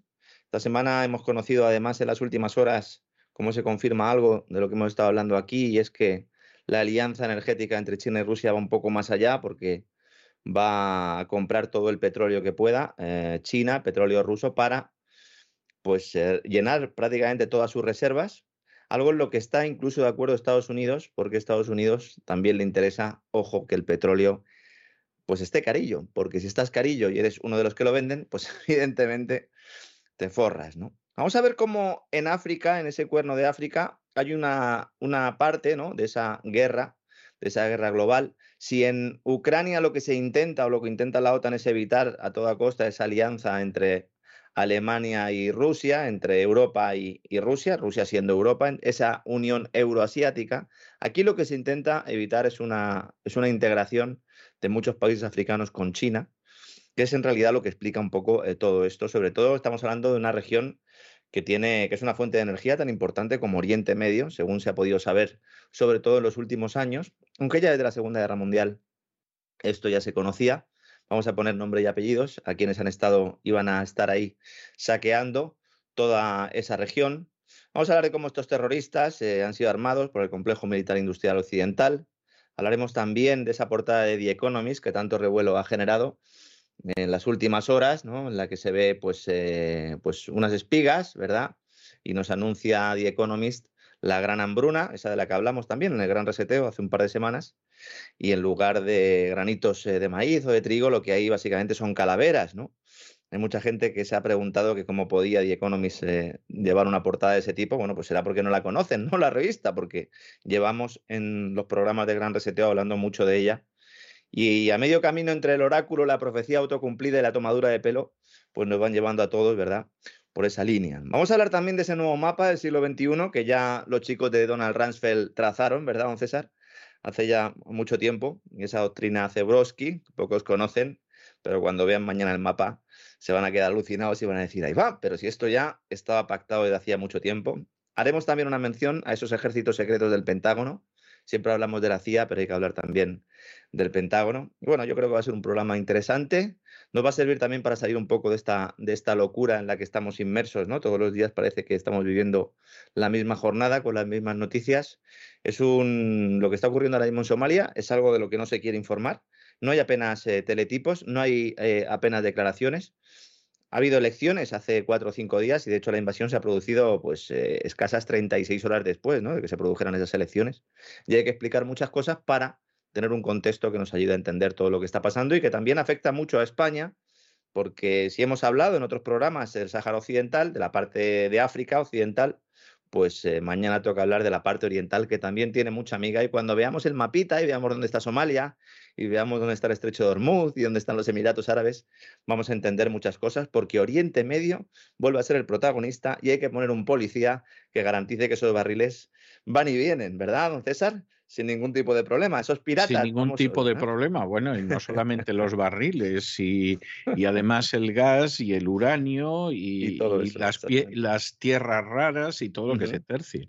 sí. sí. Hay que ver Trump cómo se marchó de Somalia, qué poquito tiempo han tardado en enmendarle la plata. y eso que al principio el Deep State eh, estuvo moviendo hilos y para que actuara y de hecho hubo una especial incidencia en Somalia, nada más llegar Trump al, al gobierno, parece como que querían aprovechar los primeros días para colarle algunas de esas intervenciones y él sabía eh, que era importante y también sabía ¿no? lo que se estaba jugando ahí porque precisamente una de las últimas decisiones que toma antes de marcharse es retirar el, al ejército de Somalia, que ahora vuelve. Dicen que son unos pocos cientos. Bueno, habrá que ver cuántos van en A y cuántos van en B, porque ya sabemos que hay unos. Efectivamente. Efectivamente. Que, trabajan, que... trabajan muy bien. Algunos, estos sí hablan árabe, ¿ve? Igual que los terroristas hablan en inglés, estos hablan árabe. Mira qué bien. De forma fluida, además. Sí, sí. sí. No me cabe la menor duda, vamos, estoy absolutamente convencido.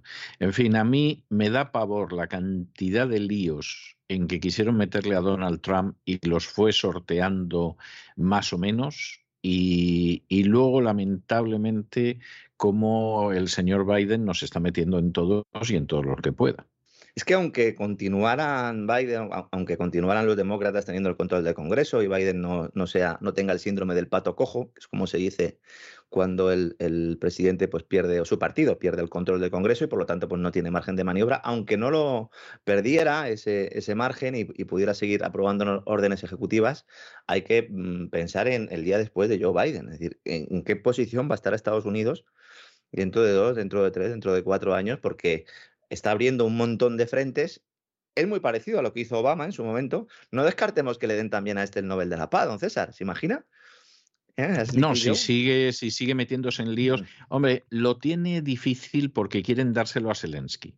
Hmm. No sé, no sé si van a tener tanta desvergüenza, porque en fin, ya lo de Eurovisión cantaba la traviata, ya el Nobel de la Paz, ya es que vamos, ya Hombre, se lo podían dar compartido, y así cuando se dé la vuelta a Biden tiene alguien a quien darle la mano, porque estaría ahí Zelensky, con lo cual pues nos aseguramos ¿no? que no le da la mano a ese amigo invisible. Sí, pero, pero no sabemos si reconocerá a Zelensky cuando se dé la vuelta. o sea, lo mismo lo ve y le dice, voy. O, le, dice, hola Pedro, ¿no? Exactamente, le dice hola Antonio, ¿no? Hello Antonio. O sea que, que no, no sabemos muy bien. Bueno. Política de altos vuelos. Mañana en el gran reseteo. Eh, espero ahí a todos nuestros queridos amigos, nuestros suscriptores, que cada día son más, que se vayan animando, que además estamos preparando muchos contenidos para este verano, que como siempre, pues se mantendremos a todo el mundo al, al pie del cañón, porque nosotros vamos a seguir en cesavidal.tv pues dando caña, dando información, eh, aportando análisis e intentando también pues que la gente se entretenga y que, y que teniendo conocimiento pues también eh, pues puedan disfrutar, que es un poco también nuestro objetivo, entonces. Efectivamente, y además, como usted muy bien dice, es verdad que la voz se va de vacaciones en verano, porque es que lo necesita de manera indiscutible, pero, pero cesarvidal.tv sigue todo el verano emitiendo sus programas. O sea, ahí en, en la televisión no hay descanso. Un abrazo muy fuerte, don Lorenzo, y hasta este fin de semana que nos encontramos en el Gran Reseteo. Hasta mañana, don César. Un fuerte abrazo.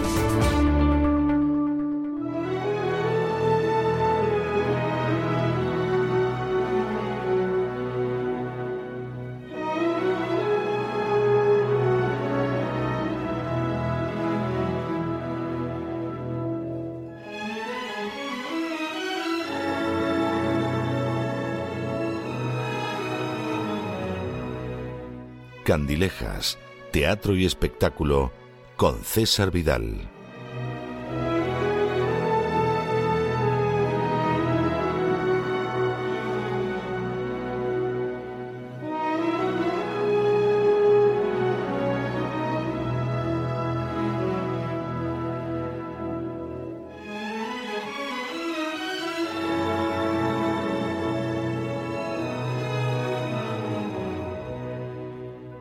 Estamos de regreso y estamos de regreso para esa última sección del programa La Voz que tenemos todos los viernes por la noche. Sección que siempre dedicamos a la cultura, al arte, al teatro, a las cosas más variadas. Sección que es muy especial, no porque no sean especiales las secciones con que concluimos el programa de lunes a jueves, que lo son, y además sus colaboradores fijos son extraordinarios.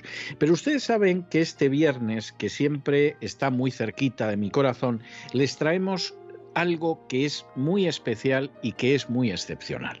A veces eso que les traemos, pues resulta que es muy excepcional y es muy especial y lo reconoce todo el mundo porque es un director al que en su día premiaron con el Oscar. A veces es una persona que no tiene ese conocimiento, ese reconocimiento universal, pero sí es internacional, pues porque ha sido en un momento determinado un bailarín de ballet, porque ha sido una persona que ha creado una organización humanitaria que extiende su trabajo benéfico y benévolo por todo el planeta. A veces es gente cuyo conocimiento es meramente nacional y a veces incluso pues ni siquiera es nacional, queda limitado a los aficionados, pero siempre en todos los casos nuestros invitados son gente muy especial que nos permiten acercarnos, que nos abren la puerta hacia algo muy especial. Por supuesto, es el caso de esta noche. Y es el caso de esta noche porque está relacionado con un libro magnífico que ya desde ahora les recomiendo, en el cual se recoge la vivencia de uno de los denominados niños de la guerra. Los niños de la guerra fue una serie de niños a los que el gobierno republicano durante la guerra civil envió al extranjero, fundamentalmente para evitarles las amarguras y los peligros de la contienda fratricida que en esos momentos ensangrentaba España.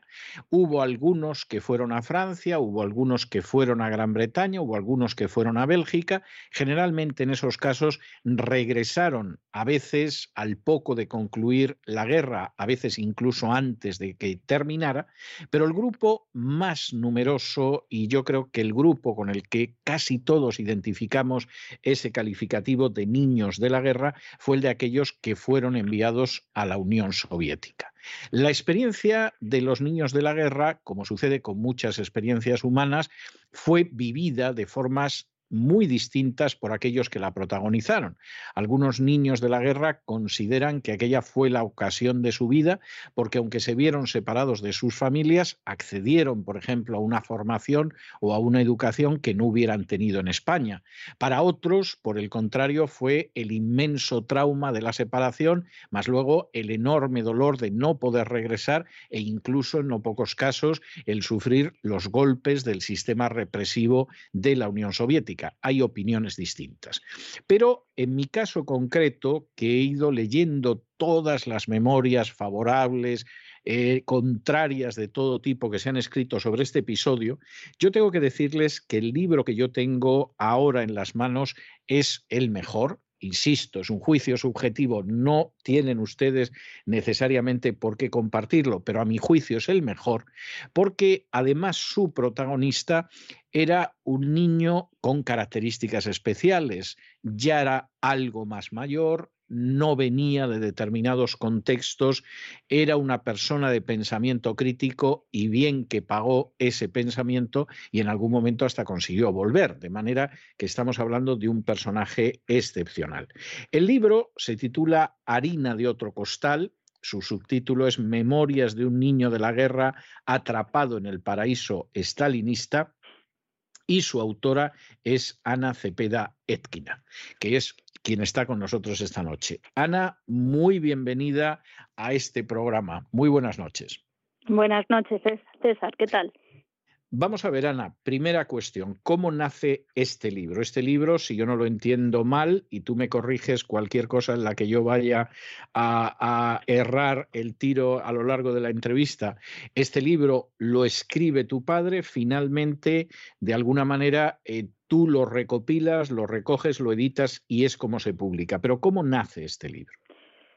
Bueno, este libro, mi padre cuando llegó a España empezó a escribir a ratitos él, toda su obsesión era mm, contar lo que, había, lo que había vivido allí.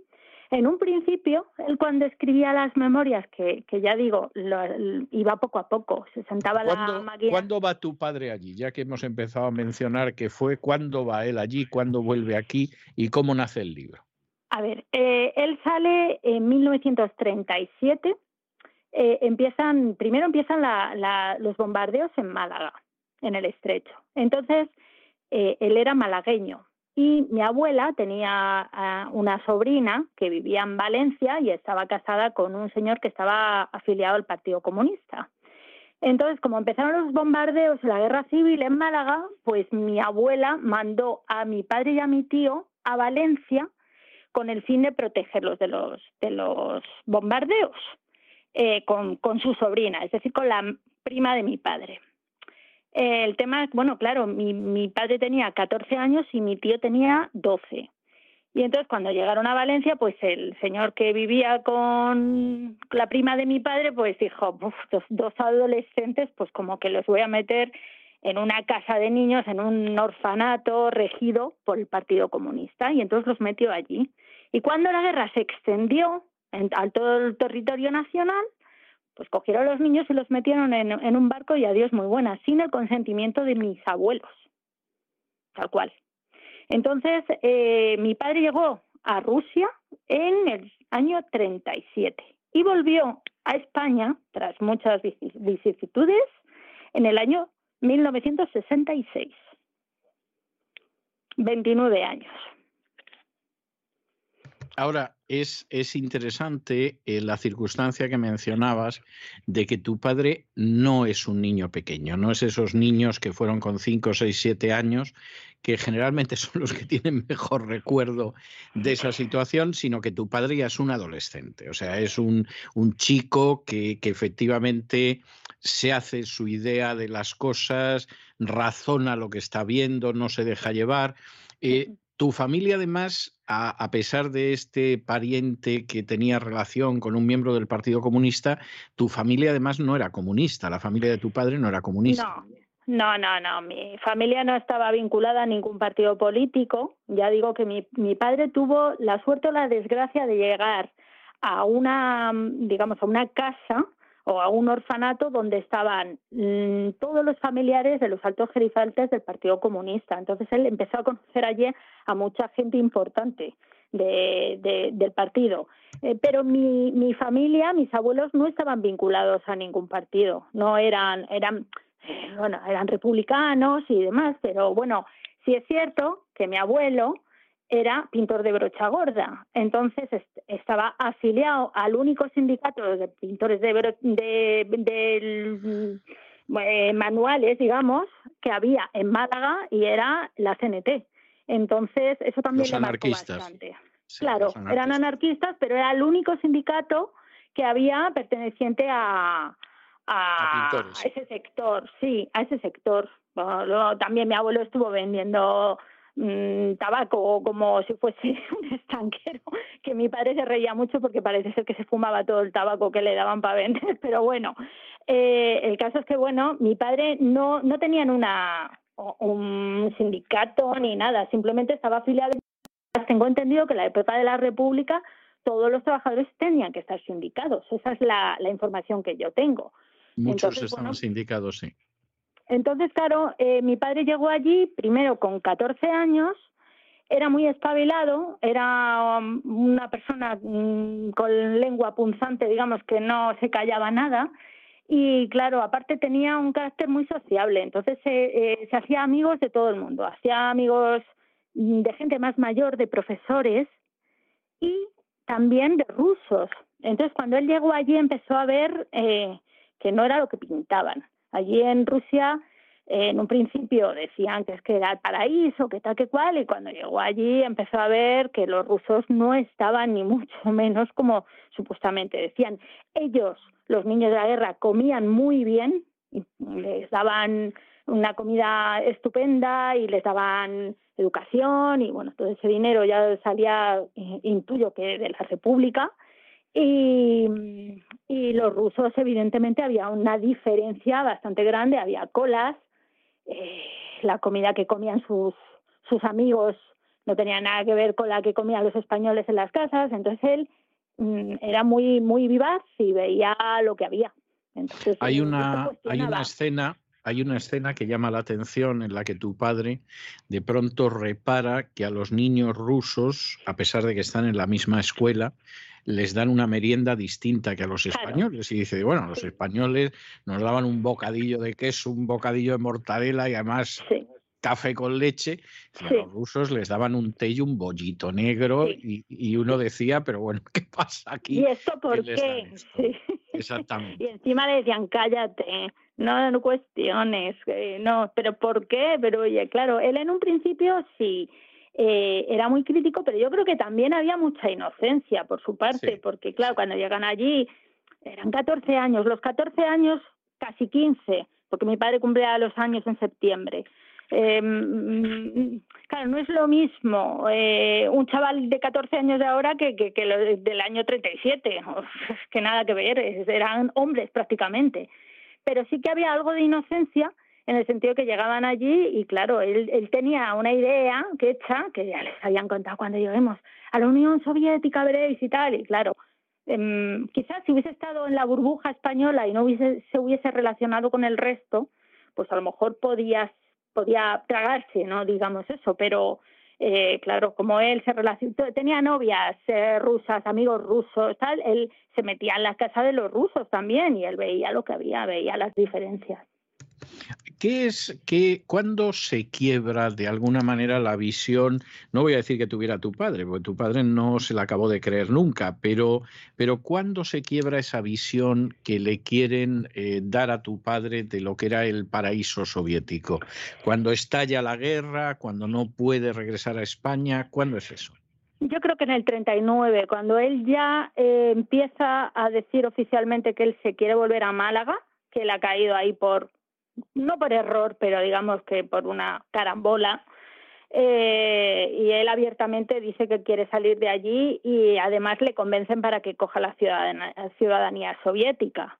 Eh, asesorado por los educadores y los profesores que había allí, españoles, que acompañaban a, a todos los españoles. Entonces, ahí yo creo que él, aparte que se, se, se sabía que no podían salir, él ya ahí como que se concienció y dijo, eh, eh, bueno, algún día saldré de aquí, pero yo creo que se le cayó mucho cuando él veía que, eh, que no podía salir. Y aparte eh, hubo gente como Enrique Castro que sí que salió en el 39. Él acompañó a su profesor o su educador, digamos, Enrique Castro para él era un referente y a partir de ese momento lo, tacharon de traidor también por, por, por, por, ir a despedir a un profesor a la estación que se quería marchar de la Unión Soviética, era amigo del traidor. Entonces mi padre ya ahí empezó a sospechar que aquí hay algo que no cuadra, que me están haciendo la vida imposible y cuestionando constantemente. Enrique Castro es uno de los personajes que aparece en el libro de los que son absolutamente históricos, ¿no? O sea, Enrique Castro es un personaje legendario del Partido Comunista durante la Guerra Civil Española, es un personaje que además luego escribió un par de libros muy críticos con lo que había sido la experiencia soviética. Él tiene, tiene un par de libros, uno es Hombres Made in Moscú, que es un libro eh, tremendo en el sentido de, desengaño, y luego otro libro que se publicó eh, aquí en España que se titula Mi fe se perdió en Moscú, yo lo leí también en su día, eh, que lo publicó Luis de Caral en una colección que empezó a publicarse en los años 60 en España que era de memorias de gente de los dos bandos. Y entonces los que habían combatido en el bando nacional, la portada tenía una franja azul y los que habían combatido en el bando republicano tenía una franja roja. Yo recuerdo haber leído eh, primero el de Mi fe se perdió en Moscú y luego El hombre es made en Moscú y es la historia de un comunista eh, muy desengañado en ese sentido. Otro personaje que aparece en la obra y que me parece que además es muy interesante es Pasionaria. No queda muy bien Dolores Ibarruri en las memorias de tu padre.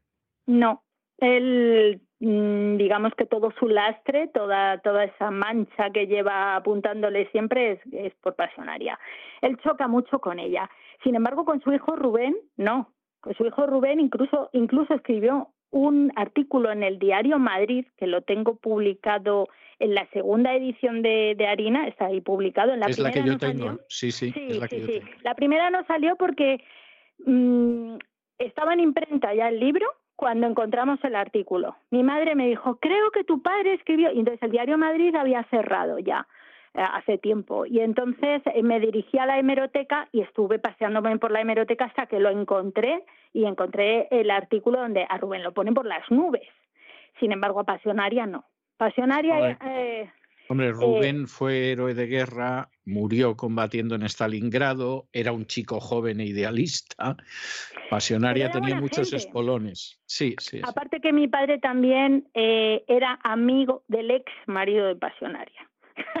Bueno, bueno, eh, en fin, el camarada Antón lo pasó muy mal con Pasión. No, no, no, no, eh, no, no, no Antón, Francisco Antón, no, el primer marido, es que ah, no fue, Antón fue el amante. Sí, sí, sí. sí, sí. Eh, ahora no recuerdo el nombre de pila, pero se apellía Ruiz. ahora mismo no me... El, el, primer, marido de Pasionaria, que se divorció de, de él, o se separó, y después estuvo con Francisco Antón de amante en un principio, después todo lo sabía, lo sabían y bueno, ya sabemos lo que pasó con ah, Francisco Antón cuando la dejó. No, no, lo eh, pasó muy mal. Él se llamaba Julián Ruiz. Julián Ruiz, exacto.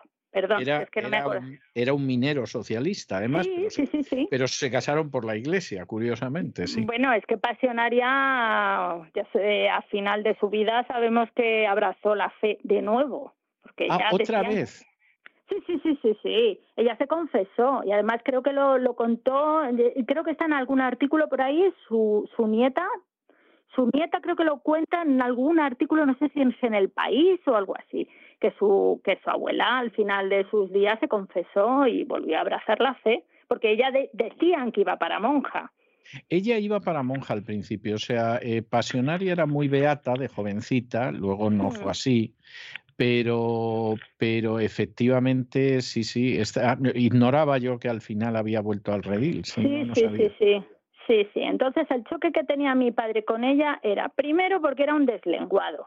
Entonces él no se cortaba.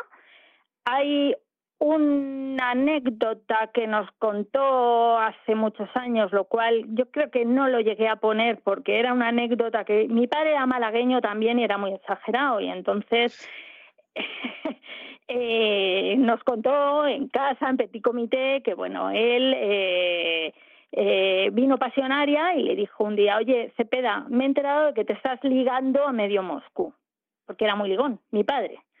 Y, y, él le contestó, no te preocupes, Dolores, a mí las, las, las viejas no me gustan. Entonces le metió un bofetón, ella a él. Bien. Entonces, bueno, esto no está metido porque es una chascarrillo, ¿sabes? Pero tampoco sí. tengo yo datos oficiales como para ponerlo. Pero bueno, tenían un choque muy fuerte, sobre todo porque, lo primero, ella o el partido decidieron que mi padre tenía que ser perito de máquinas textiles y mi padre quería ser tenor de ópera. Hay una gran diferencia, ¿eh? se mide como sobre, todo, sobre todo porque, porque no, mi, mi padre eh, se, empeñó, se empeñó y al final lo consiguió él decía que él no iba a ser perito de máquinas textiles y se escapaba de las clases, se iba a la puerta del bolso y se ponía allá a escuchar cómo cantaban en las clases y tal, y de oyente, y, y, y él decía algún día seré tenor. Y fue tenor, fue tenor. Escapándose del redil español también, pero bueno, el caso es que el partido decía, eh, el partido no necesita tenores. Entonces él desde el primer momento dijo, a mí no me van a decir ¿quién tengo que ser yo? Entre otras muchas cosas. Y esto fue ya más adelante, no en el 39, sino cuando ya empezó a crecer y ya vio que, que mm, bueno, pues que y nadie iba a manejar su vida. Y si tenía que enfrentarse a toda la, al partido o escapar del redil español, como pasó, pues lo, lo, lo haría. Y así fue. Entonces, eh, aparte de eso, cualquier comentario que le hacía tenía que ir a, Esto ya estoy hablando después de la Segunda Guerra Mundial, ojo, cuando ya él estaba desvinculado del partido, o sea, perdón, ya estaba desvinculado de todo el redil, eh, cada vez que él hacía algún comentario inapropiado, le llamaban la atención, tenía que ir a la sede del Partido Comunista Español a ser amonestado. Entonces, él tenía clarísimo que Dolores Ibarruri controlaba sus vidas, controlaba las vidas de todos y que las penurias que ellos pasaron allí principalmente fue porque no podía, no, no los dejaron salir. Ya no digo a España, a cualquier otro país, no los dejaban salir. La, decisión, la... decisión de que no salieran, eh, tu padre la atribuía a Pasionaria. La atribuía a Pasionaria que sabemos que venía de Stalin, por supuesto. Pero es que, es que Pasionaria asumía y acataba lo que decía Stalin. y por mucho que ahora nos intenten decir es que Pasionaria era una libertaria y tal, y Stalin era un dictador malísimo y tal, Pasionaria acataba, era la mano derecha, derecha en el sentido de, de, de, todo mm, el tema español. La responsable de los españoles allí era ella. Y ella decía, si Stalin dice no, yo digo no, punto, se acabó. Entonces, él le achaca a ella, por supuesto, pero porque era su inmediata, digamos, eh, eh, su, gobernanta, ¿no? Sí. Pero, pero, pero Pasionaria hacía lo que decía Stalin. Sí. ¿Qué pasa? Vamos a ver, acaba la guerra, hay gente que quiere salir de la Unión Soviética, por supuesto no les dejan salir. Yo he conocido a varios niños de la guerra, todos atribuían la responsabilidad de que no salieran a, Pasionaria. ¿Y qué pasa con esos niños que se quedan en la Unión Soviética? ¿Qué suerte corren? ¿Qué, qué suerte corre tu padre? A ver, eh, llega la Segunda Guerra Mundial, entonces tienen que evacuar. Mi padre, en comparación con otros que estaban en en perdidos mm, eh, a lo largo de toda la Unión Soviética, mi padre tuvo, más o menos tuvo suerte, digamos, porque yo sé de niños que es que estaban, vamos, comiéndose las mondas de las patatas. Pues mi padre los meten en un tren mm, a todos los españoles y van buscando un lugar donde ellos puedan estar refugiados mm, de, la, de los bombardeos de los nazis.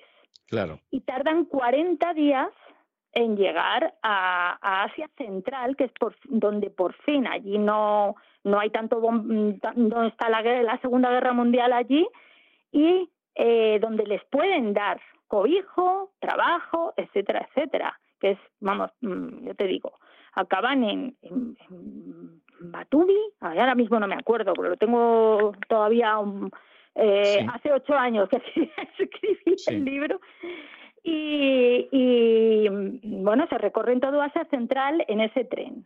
Lo que sí, eh, mi padre, por ejemplo, no hace mucho inciso, que luego después yo he leído otras biografías, es que en ese tren mueren muchos niños, muchísimos, de hambre, de inanición, de, de, de, de, de frío, porque venden los abrigos, pasan muchísimo hambre, porque no saben dónde van a parar.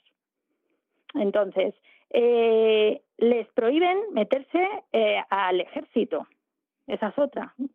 No quieren perder.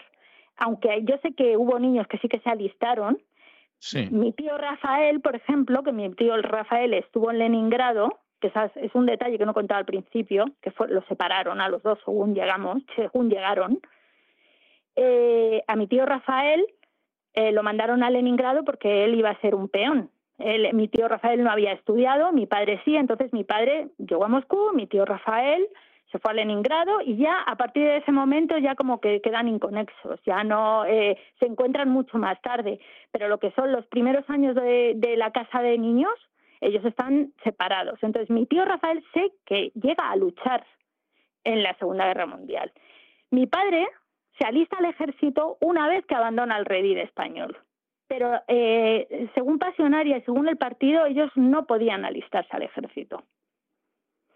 Entonces, eh, bueno, pues la, la, digamos que la mala suerte de ellos es salir de una guerra civil y entrar en una guerra mundial también. Entonces, bueno. Lo cual es pues tremendo, lo cual es tremendo. Y además con lo que significó la guerra mundial para la Unión Soviética, ¿no? Sí, Tributo desproporcionado en relación con otros países. Esa, esa es la realidad. Eh, ¿Cuál es la experiencia de tu padre durante, durante la Segunda Guerra Mundial, durante la Gran Guerra Patria? Pues mi padre eh, consigue alistarse en la Marina gracias a un marino español vasco que se llamaba Manuel Ascúnez, le cambian el, el apellido eh, porque si hubiesen visto que si hubiesen visto que él era español no hubiesen dejado. Entonces él se pone un apellido eh, mm, armenio que creo que es este Pedasvili y eh, consigue alistarse en la marina y llega a ser teniente de navío en un submarino. Está luchando contra los nazis Ah, o sea, como si fuese del ejército rojo, no es del ejército rojo contra los nazis. Y, y bueno, pues él, eh, digamos que ahí ya estaba completamente desvinculado de, de todo el redil español. Ahí ya él, una vez abandona a los españoles, él se alista al ejército y ya eh, combate contra los nazis. Acaba la guerra y la experiencia de tu padre es muy dura. Sí, sí, sí, es muy dura es muy dura. Pero eh, al final, bueno, pues él una vez que acaba la guerra consigue volver a Moscú y ahí vuelve a retomar su, su leitmotiv, digamos. Él quería ser tenor y empieza a trabajar primero, bueno, pues eh, llevando mm, transporte de unas carretillas y demás, bueno, un trabajo manual absolutamente, pero consigue una audiencia y ahí ya empieza a trabajar de tenor, después de la Segunda Guerra Mundial. El problema que tiene es que después de varios años, pues él eh, sus cuerdas vocales empiezan a sufrir y tiene que tener dos operaciones de garganta y tiene que estar un año en reposo. Entonces, claro, como no podía cantar, no podía comer, ya estaba casado con su primera mujer. Claro, claro y necesita eh, pues trabajar en lo que sea mientras están las cuerdas vocales recuperándose. Y entonces se entera de que eh, la Embajada Argentina retoma relaciones diplomáticas en Moscú, reabren una embajada que había estado cerrada durante X años, y entonces necesitan un secretario o un traductor que sepa español y ruso. Y entonces él se presenta allí para pedir trabajo. Eh, uno de los, diplomáticos argentinos le, dicen que le van a contratar, que están encantados, pero que sepan que tienen una carta por parte del Partido Comunista diciendo que no contrataran a Pedro Cepeda porque es persona no grata. Todo esto es porque mi padre se enfrentó a ellos y dijo, a mí no me vais a controlar y yo voy a salir de aquí y, yo voy a hacer mi vida independientemente de vosotros. Y entonces, claro, aquí el que no obedece, pues es condenado al ostracismo. Entonces, bueno, pues lo contratan a mi padre y empieza a trabajar en la Embajada Argentina. Y ahí empieza el meollo de, todo, de, toda su, su epopeya, digamos. Bien, ¿qué pasa después de pasar por la Embajada Argentina? Bueno, pues ahí tenemos el tema. Vamos a ver. Después de un año de estar allí trabajando, mi padre hace buenas relaciones con los diplomáticos argentinos, eh, hasta tal punto que hay dos diplomáticos que quieren ayudarlos a salir a él y a otra a otra persona que se llama eh, Tuñón, José Antonio Tuñón, que también fue eh, militar en, en, la República, en el, ejército republicano, y que también fue a Rusia y estaba eh, también bastante desengañado. y entonces eh, quieren ayudarlos a salir de allí. Y entonces urden un plan para intentar sacarlos. ¿Y cómo lo hacen? Bueno, pues uno de ellos dice que se va a volver a Buenos Aires después de un año de estar allí en Moscú, que se va a volver a Buenos Aires con las maletas y demás y se va a volver indefinidamente, y otro que va a ir y va a volver. Entonces, llevan una serie de valija diplomática, que se supone que la valija diplomática no tiene, no es inspeccionada por, por los agentes de, aduanas, y bueno, pues eh, compran dos billetes, uno para cada uno, cada uno lleva unas maletas, y dentro de un baúl, de cada baúl va, en un baúl va mi padre y en el otro baúl va Tuñón, intentando sacarlos del país de manera ilegal, por supuesto. Y bueno, pues eh, eh, se tiran tres meses preparando, mm, pues eso, eh, perdiendo peso, eh, consiguen adelgazar 10 kilos, se meten dentro de los baúles eh, entrenándose, esos tres meses digamos como que están todo milimetrado, hacen los baúles con agujeros, con asideros por dentro para que los golpes no se puedan sujetar, eh, llevan agua caliente, llevan agua fría, llevan, bueno, están súper preparados. Y entonces salen, al que un 2 de enero, 2 de enero del 48, Salen los dos con sus maletas, con sus valijas y con sus baúles al aeropuerto de Moscú. Em, la persona que, digamos, que sacaba a mi padre, que es Tony Bazán, este señor era el que supuestamente se iba y ya no iba a volver más a Rusia. Este señor había cambiado todo su dinero de rublos a dólares, no le quedaba ni un solo rublo. Entonces, cuando llegan al aeropuerto, Mm, pasa primero el otro diplomático, que es Pedro Conde, que es el que lleva en el baúl a Tuñón, entran en el, en el avión y entran con el baúl. Los, estamos hablando de unos aviones militares muy pequeños, no un 747 de ahora, ¿vale? No van en bodega, van dentro del avión al final del todo.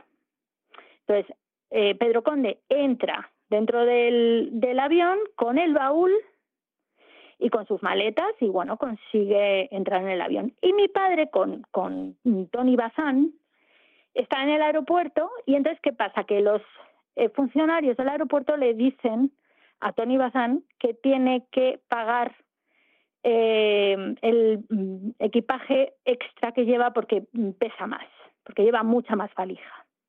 Entonces él dice, vale, pues pago en dólares. Le dicen, no, tienes que pagar en rublos.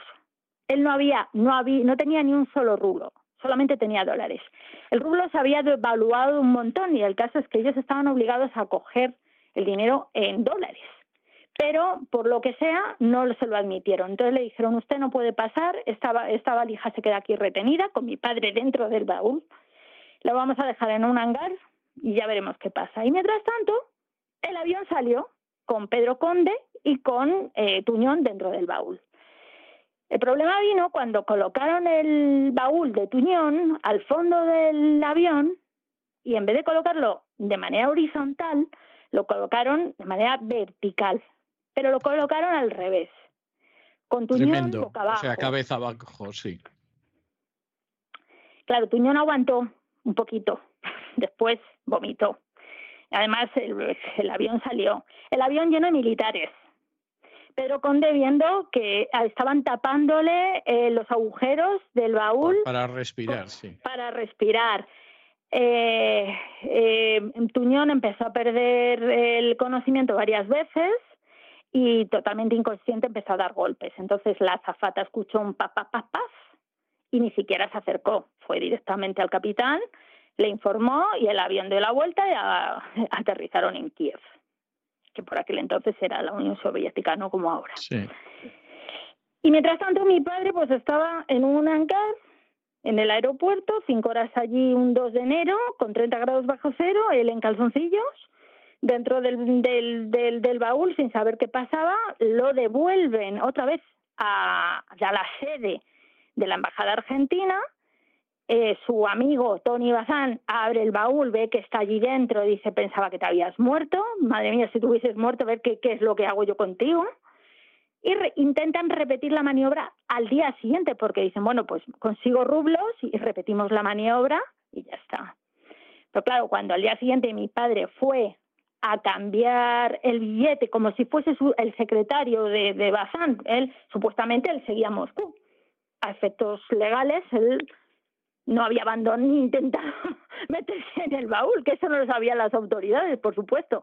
Entonces al día siguiente él fue a cambiar el billete, el señor Bazán se va a ir al el mismo vuelo, tal, tal, tal, al día siguiente.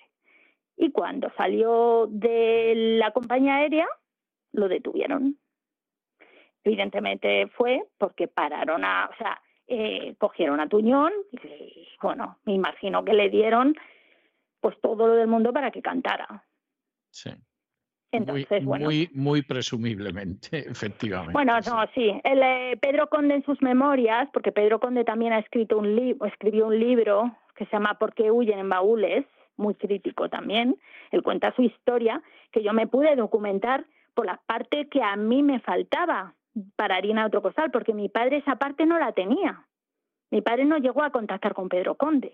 Cuando mi padre volvió, él escribió su parte, pero me faltaba la parte ¿Qué, ¿Qué pasó en el, en el avión? Que es cosa que mi padre no sabía. Mi padre se fue, se metió en el, en el baúl, cinco horas más tarde lo devolvieron e intentaron eh, repetir la maniobra al día siguiente y cuando, cuando cambió el billete lo detuvieron, pero no supo nunca qué es lo que había pasado en el avión. Eso yo me he documentado gracias al libro de Pedro Conde. ¿Qué coste, qué coste tiene para, para tu padre el hecho que al final los descubran en la aventura de los baúles? Pues bueno, lo cogen, eh, lo llevan a la cárcel de la Lubyanka, que los rusos, que mi madre es rusa, de Moscú, siempre cuentan que cuando ellos pasan por delante de la cárcel, dan la vuelta de lo temerario que es aquello, da mucho miedo, por lo visto, la Lubyanka.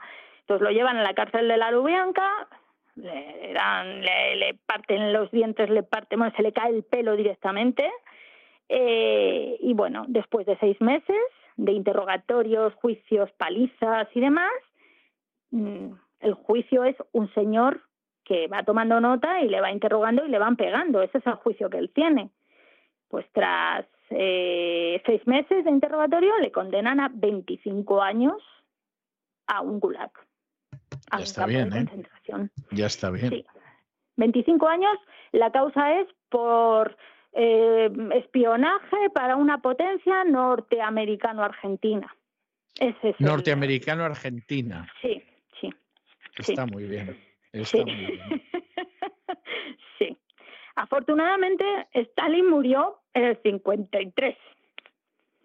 Si no, eh, yo no nazco porque mi padre la condena eh, la hubiese terminado en el 74, creo.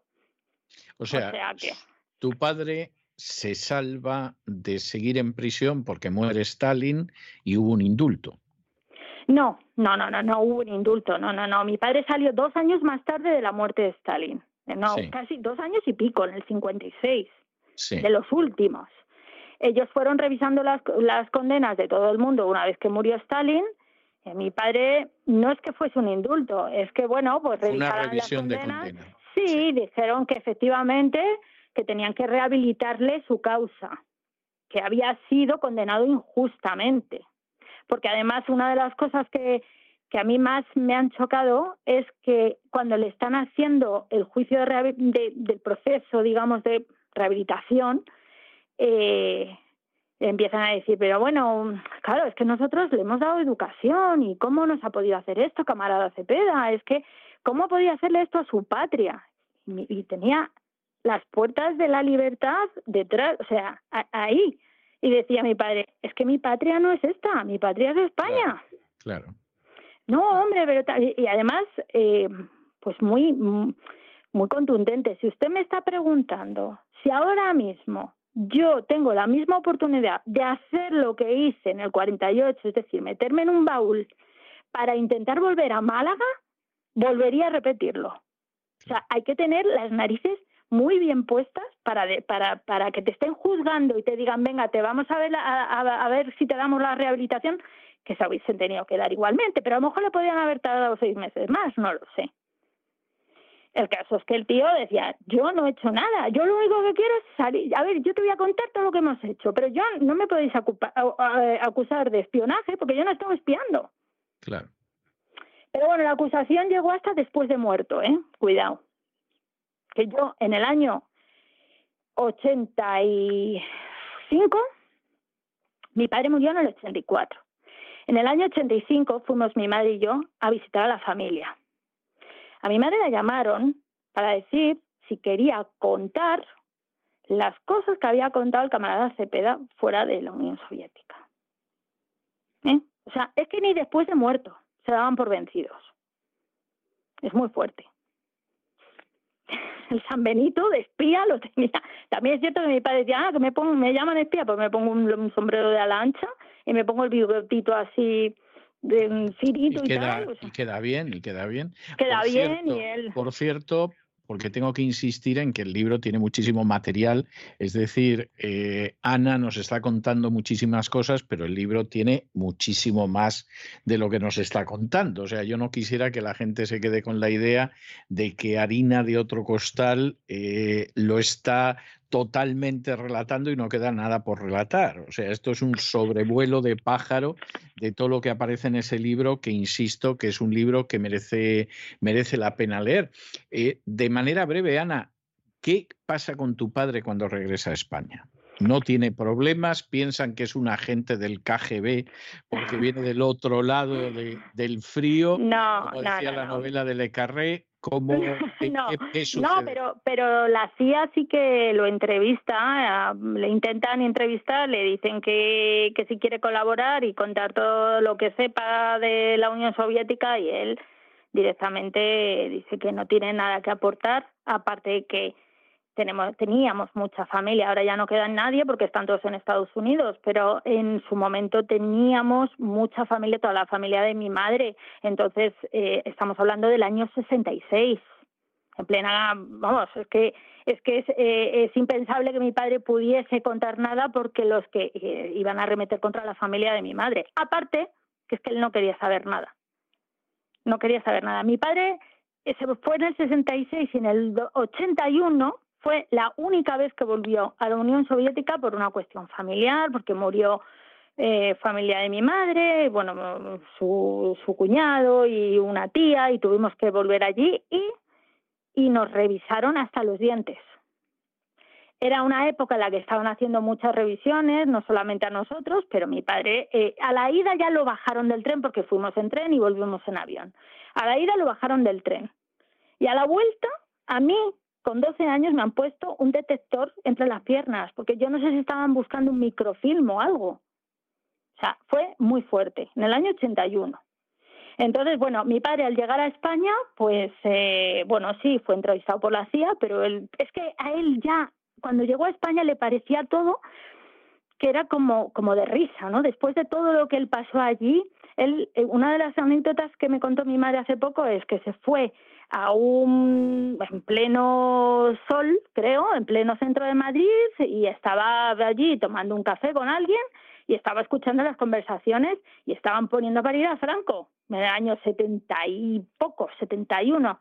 Y entonces él estaba mosqueado como diciendo... Eso lo he sí, sí, decía, ahora va a venir alguien y va a haber una redada aquí y tal. Decía, esto, esto en Rusia es impensable. Eso es que la gente se, mete, se metía en los armarios para hablar. Estamos hablando de que a mi abuelo materno lo fusiló Stalin porque sí, porque se juntaba con otros letones a jugar las cartas. Entonces era gente que vivía bajo un terror, vamos, espeluznante. Entonces, claro, mi padre después de allí venía aquí a España y decía, pues vale. La pues gente está, está sentada en una mesa poniendo verde a Franco, sí. Claro, claro, claro. Y decía, pues bueno, pues, pues, pues, esto es, vale, no, no tenéis ni idea, ni idea. Entonces, bueno. Bueno, yo no quiero extenderme más en el libro, sí quiero decir a la gente que efectivamente es un libro magnífico, eh, es un libro, vamos a ver, aparte de todo lo que es la experiencia, pues estamos hablando de un libro de casi 700 páginas, que no es poco, y es un libro enormemente interesante y merece la pena eh, leerlo y es un libro extraordinario, pero es que solamente por el apéndice que tiene al final de personajes que tienen que ver, se cruzan en algún momento con la vida de Cepeda o que se cruzan con la vida de lo que eran esos niños de la guerra, es que solamente ese apéndice merece la pena, porque hemos hablado de Enrique Castro, hemos hablado de Pasionaria, pero aparece el campesino y aparece el campesino tal y como yo describir al campesino de gente que lo conoció. O sea, yo estaba viendo lo que aparece en este libro de los encuentros con el campesino y es el campesino como yo sé que fue. Es un libro en el que aparece Jesús Hernández, que llegó a ser ministro en dos ocasiones durante la Guerra Civil Española y que fue miembro del Comité Central del Partido Comunista. Es un libro en el que aparece Hidalgo de Cisneros. Es un libro en el que aparecen distintos personajes de lo que fue el régimen en aquella época. Es un libro donde aparece, por supuesto, Enrique Lister. Verdaderamente es, es, un pedazo de historia de España que merece la pena leer, que va más allá de lo que fue la peripecia de los niños de la guerra, que tiene un elemento humano y personal que hace que el libro no lo pueda soltar yo tengo que decir que empecé a ojearlo meramente por curiosidad para aterrizar en el libro por la noche. Y hubo un momento que dije, bueno, yo me tengo que levantar a las 5 de la mañana a trabajar y o dejo el libro o, o, es que no duermo, o sea, porque, porque me, era, me era muy difícil eh, dejar el libro y la verdad es que es un libro apasionante que yo le recomiendo este harina de otro costal. Ana, antes de que nos despidamos, cuéntame qué haces tú en este terreno literario, aparte de, tomar estas memorias de tu padre, de darles forma, de editarlas para que surja este harina de otro costal? Porque tú no te dedicas a escribir sobre la Unión Soviética, Víctor. No, ya no. Ya no, ya no. Acabé bastante saturada porque yo lo pasé muy mal escribiendo este libro. Mi padre murió y yo no tenía 15 años. Entonces, para mí mm, ha sido un reencuentro con él, porque Claro, Yo, iba reescribiendo sus memorias y me faltaban datos, entonces me ponía a buscar en internet y artículos y tal y decía, anda, pero si es que este tal, o sea, eh, al final y luego sobre todo encontrarme con mm, libros que hablaban de mi padre también. Entonces, claro, para mí ha sido como un reencuentro del, de, de, de, la falta que yo he tenido de mi padre, pues toda la juventud, porque a 14, 15 años, pues, pues bueno, y lo conseguí en el 2000, empecé en el 2004, ¿eh? O sea, hasta que se publicó tardó, tardó porque claro, con un niño, una casa, el trabajo era muy complicado. Una vez que terminé harina, eh, claro, paras y dices, ¿y ahora qué? Y entonces eh, empecé a escribir novela negra, pues porque me, me fascina la novela negra. Y entonces, precisamente ahora, acabo de sacar un libro que esta vez ha sido autoeditado en Amazon, porque estoy mm, me presento a concurso de Amazon. Eh, se llama De Códigos y Muerte. y bueno, es una saga, es una saga de, de, un inspector que va, bueno, pues investigando una serie de asesinatos y demás. Y yo, es que es, es mi pasión. Entonces, bueno, pues me, quita el sueño y demás, pero bueno, lo compatibilizo con mi trabajo, que yo trabajo de bibliotecaria en un colegio británico. Entonces, bueno, pues, pues a eso me dedico, a las letras, básicamente. Pues, pues muchísimas gracias. Muchas gracias, Ana. Espero, espero que te vaya muy bien con todo esto. Bueno, eh, Ana, cuando estas entrevistas se celebraban en el estudio, y se celebraban cara a cara y eran presenciales, yo tenía la costumbre de regalar uno de mis libros dedicado a la persona que, como es tu caso, pues había tenido la paciencia y la gentileza y la generosidad de ceder su tiempo para que habláramos de, de este tipo de cuestiones. Siempre hacía la salvedad de que no estaban obligados a leer el libro, era un pequeño detalle. Pero, claro, esto en el ciberespacio no es en absoluto posible, como te puedes imaginar, y entonces yo hace mucho tiempo que decidí dejar una melodía, una canción, una pieza musical a la gente que como tú pues había tenido ese enorme detalle de dedicarnos un tiempo. Llevamos hablando casi una hora, Ana, por si no lo sabes, pero un poco carrete yo también. Pero, pero realmente de, de, dejarnos ese tiempo para poder charlar. Y en tu caso, yo he escogido una canción que es muy conocida, que para aquella gente que ha tenido que vivir fuera de España, pues casi casi es emblemática, que es el Suspiros de España. yo me imagino, yo me imagino que tu padre suspiraría, pero mil y una veces, en la Lubianca, fuera de la Lubianca, en el Gulag y fuera del Gulag.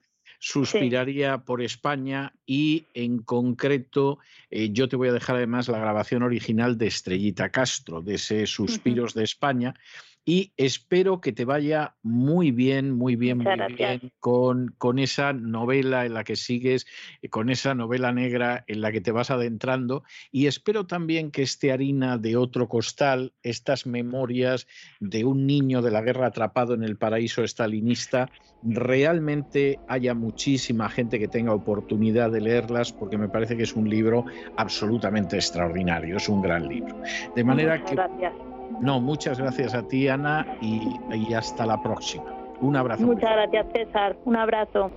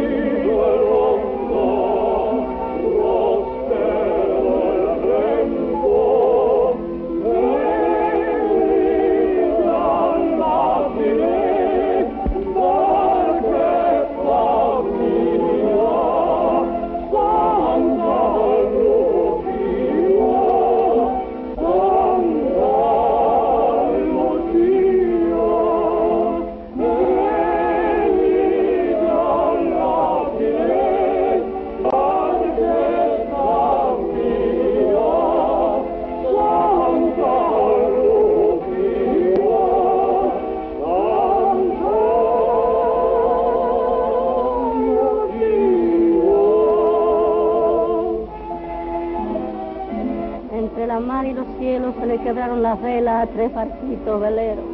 El barco de la tristeza por el mar del sentimiento, la corriente se lo lleva.